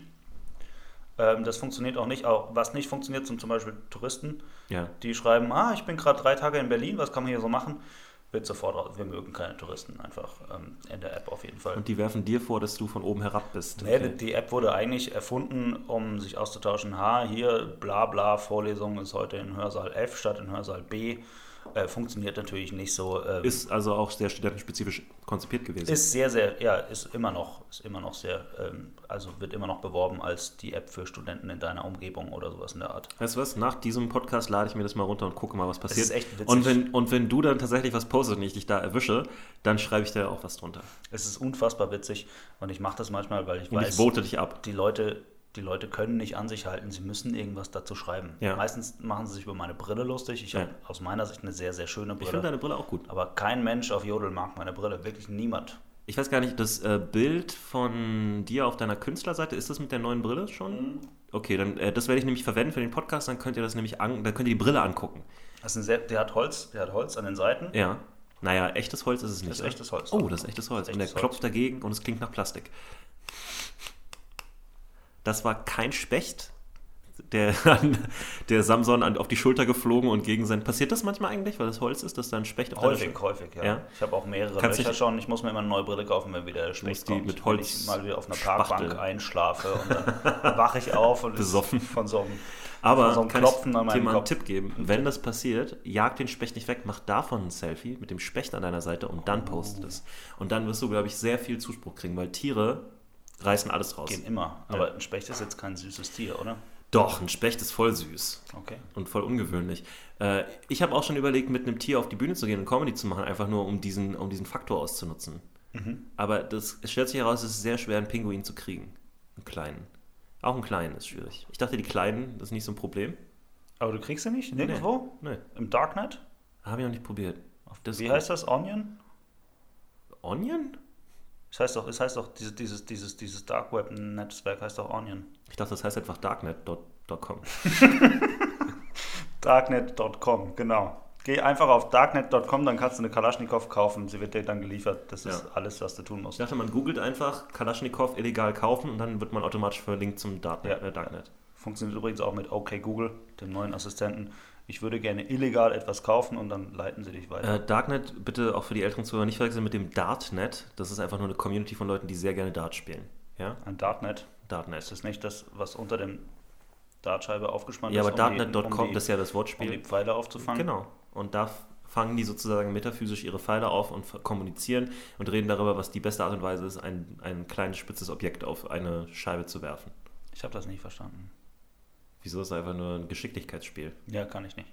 Ja, gut, das ist ja was anderes. Dass du das nicht kannst, ist ja ein ganz anderes Nee, ganz aber warum sollte Thema. man sowas tun? Das ist so. Weil einem langweilig ist, so, ist und man ist so in einer Kneipe Schwänze, rumhängt. Schwän- Schwänze messen irgendwie in einer Kneipe, wo es noch okay ist. Aber guck mal, ich bin, ich bin ein Mann, ich kann das. Ich kann, ich kann einen kleinen Pfeil in die Mitte von etwas schmeißen. Aber guck mal, wenn man sich, es wenn man sich voll besäuft, ja, mit seinen Freunden und es dann trotzdem schafft, ein kleines Objekt über ein paar Meter entfernt zielsicher in die Mitte von so einer dann Dartscheibe weißt zu du, du hast dich nicht richtig besoffen. Dann bist du ein Loser. Ja, oder du bist ein knallharter Typ, Alter. Ist das dann. Ja, ich, ich verstehe es wirklich nicht. Das ist, glaube ich, das ist ein gutes Endzitat. Ich verstehe es wirklich nicht. Ich verstehe es Ähm. wirklich nicht. Das Konzept Sport wird mir für ewig fremd bleiben. Ganz Sp- Sport, alles. Alles. Schach auch, Schach, alle anderen großen Sportarten, Halma, Halma, Schach, Mühle. äh, Kekswichsen. Dame kann ich ein bisschen. Damen kannst du ein bisschen, das glaube ich dir. Das ist, was ich über dich gehört habe, dass du Damen ein bisschen kannst. Da sind auch schon einige Damen, haben mir das erzählt. Ähm, dass, du, dass du die ganz gut kannst, auf jeden Fall. So.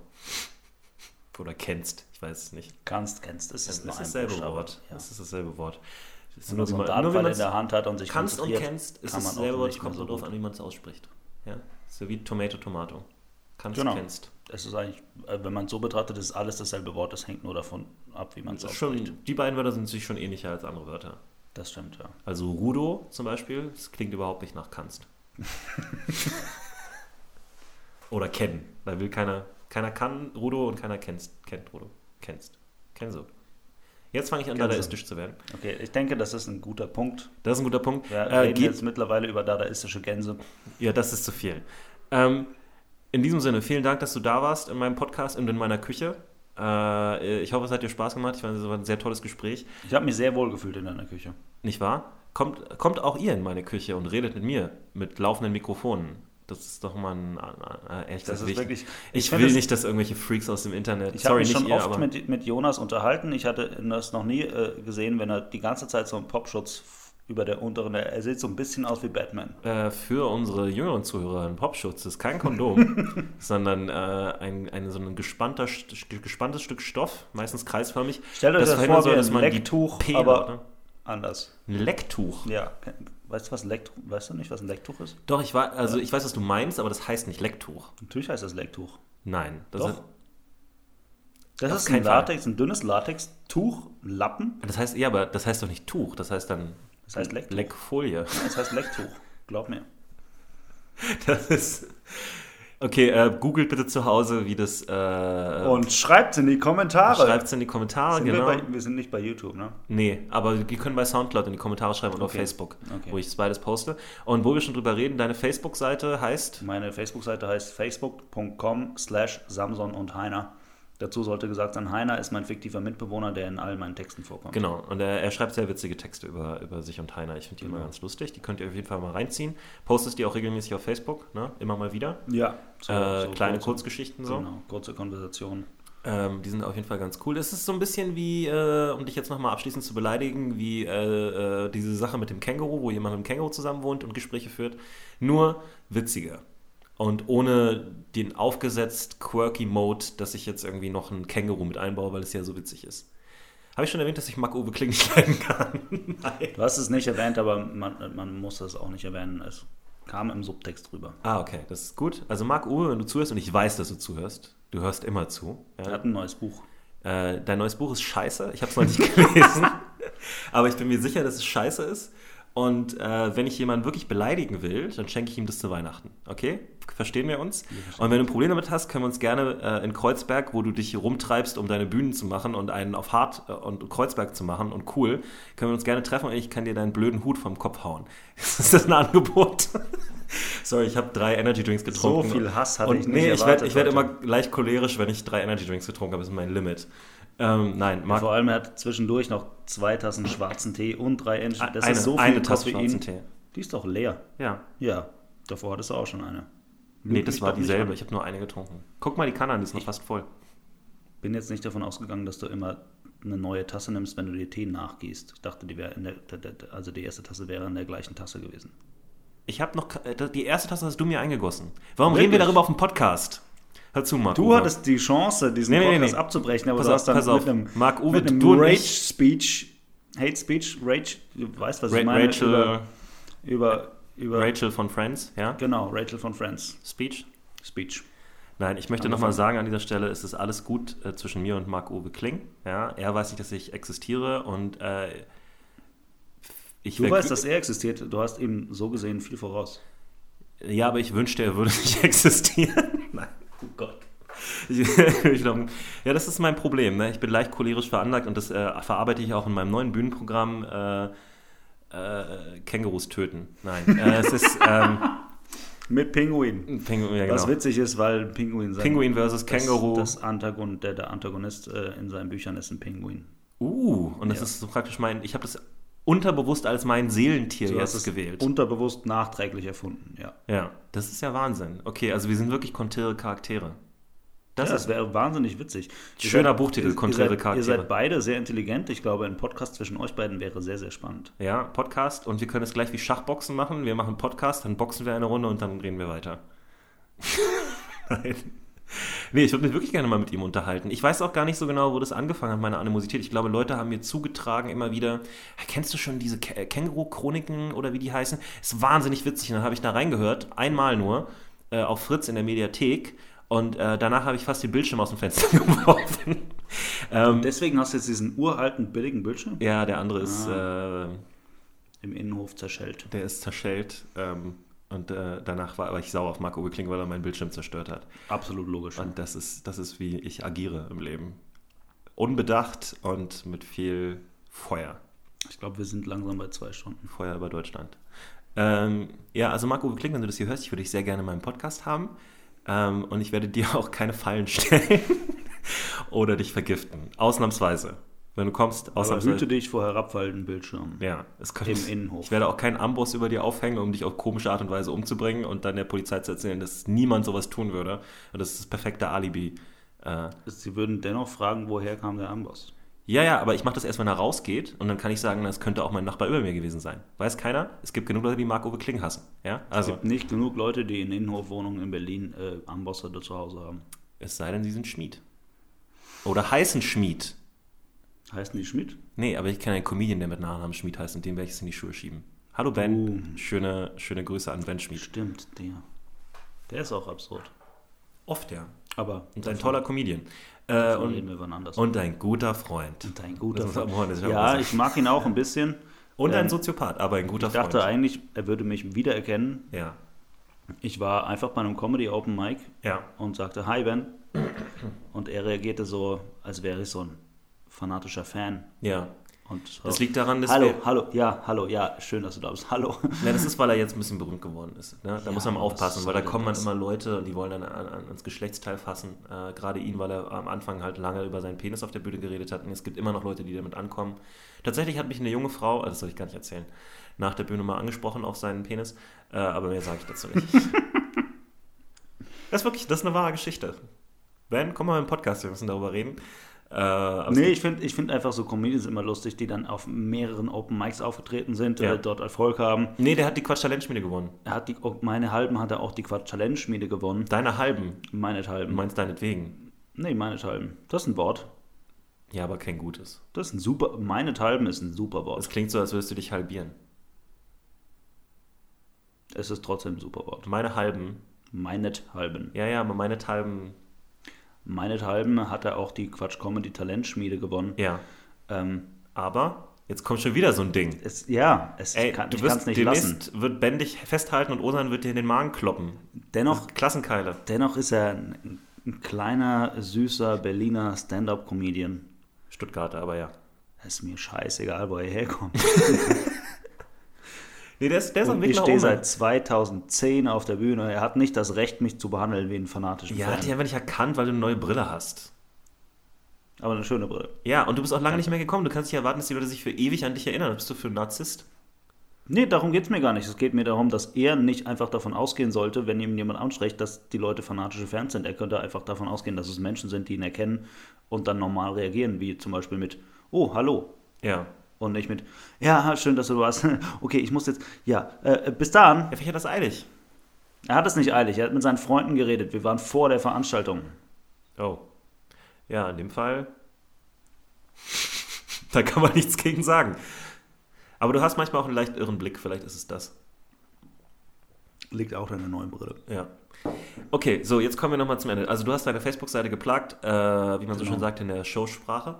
Und äh, wenn ihr diese Sendung gut findet, dann bitte liked, liked sie auf Facebook und vor allen Dingen auf iTunes. Es ist ganz toll, wenn ihr auf iTunes äh, so Sternchen verteilt und einen kleinen Kommentar abgibt. Das bringt nämlich die Sache noch weiter nach oben in der iTunes-Charts. Und wie wir alle wissen, ist das die einzige, die einzigen Charts, die noch was bedeuten auf der Welt, die iTunes-Charts. Ja. Oder ihr liked es auf Soundcloud. Und ganz toll ist es, wenn ihr es euren Freunden empfehlt. Ich habe von vielen Leuten mitgekriegt, ähm, gerade ähm, ich, äh, ja, Romi, ne? Du weißt, wer du bist äh, dass sie den Podcast leidenschaftlich hören, aber es ihren Freunden nicht erzählen, wenn es ihnen peinlich ist. In diesem Sinne, fuck you, aber danke fürs Zuhören und bitte erzähl es deinen Freunden. und das war Altshift Comedy, dieses Mal mit Samson, äh, einem Poetry Slammer und äh, demnächst äh, mit äh, vielleicht mal einem Politiker. Ich habe Bock auf einen Politiker. Bernd Höcke wäre toll. Bernd Höcke wäre super. Nee, hier, Pe äh, Frauke Petri, habe ich richtig Bock drauf die würde ich auch gerne verführen. Einfach nur für die Bragging Rights, dass ich überall ja, sagen dann kann. Nimm doch lieber Alice Weidel. Da ist das Verführen noch ein bisschen eine Challenge. Weil sie nicht lesbisch ist? Ja. Du meinst, Frau Petri ist leicht rumzukriegen? Leichter als Alice Weidel. Nee, ich glaube, es ist, es ist äh, trotzdem eine Challenge, weil ich Migrationshintergrund habe und die ist ja total dagegen, dass Migranten irgendwo eindringen. Ja, das Schöne ist, man sieht sie nicht an. Wenn du nur deinen Vornamen nimmst und dein Gesicht, dann denkt sogar Frau Petri, dieser Mann ist so deutsch, wie ich es gerne hätte. Meine Haare sind zu schwarz dafür. Danach sind Und ich habe auch schwarze dafür. Körperbehaarung, die merkt es dann spätestens dann wieder. Ah, im Dunkeln vielleicht. Ich würde sowieso, wenn überhaupt, nur im Dunkeln mit Frauen. Ich rede nicht. Nee. Da willst du gar nicht drüber reden, ne? Oh Gott. okay. Das, das ist ein gutes Ende. Ähm, und in diesem Sinne, vielen Dank, dass ihr zugehört habt. Äh, das war Altshift Comedy. Ähm, ich mache jetzt wieder öfter Folgen, äh, versprochen, mal nicht mehr so lange Pausen dazwischen. Äh, ich ich habe auch ein paar schon auf dem Dings. Ihr könnt euch demnächst darüber freuen, dass ich Ingrid Wenzel, aka die, Inge, äh, die irre Inge, äh, am Start haben werde. Ganz fantastische Komikerin. Und äh, wer sonst noch Bock hat, ne? Mal gucken. Macht's gut, kommt gut nach Hause und äh, tschüss. Tschüss. Fuck, kommt gut nach Hause, ergibt keinen Sinn. Macht's gut, habt ein schönes Leben. Kommt gut ins Bett. Bis zur nächsten Folge, das ist gut. Bis zur nächsten Folge. Macht's gut, bis zur nächsten Folge. Ich bin euer Dieter Thomas Heck. Nein, scheiße, fuck. Jonas Imam. Ich bin Jonas Imam. Ist das gut? Das ist super. Ich muss es ein bisschen schneiden am Ende. Werde ich aber nicht ich, machen. Ich bin Samson. Du bist Samson, ich bin Jonas. Zusammen sind wir Jamson. Yam, Yom, Yomsum. Ja. Yomsan. Das kann, man, das kann man so lassen. Yamsonas. Samsonite. Samsonas. Samsonas. Dieser Podcast findet kein Ende. Ich mache jetzt einfach Schluss. Macht's gut. Äh, bis zur nächsten Folge und wir brechen jetzt einfach ab.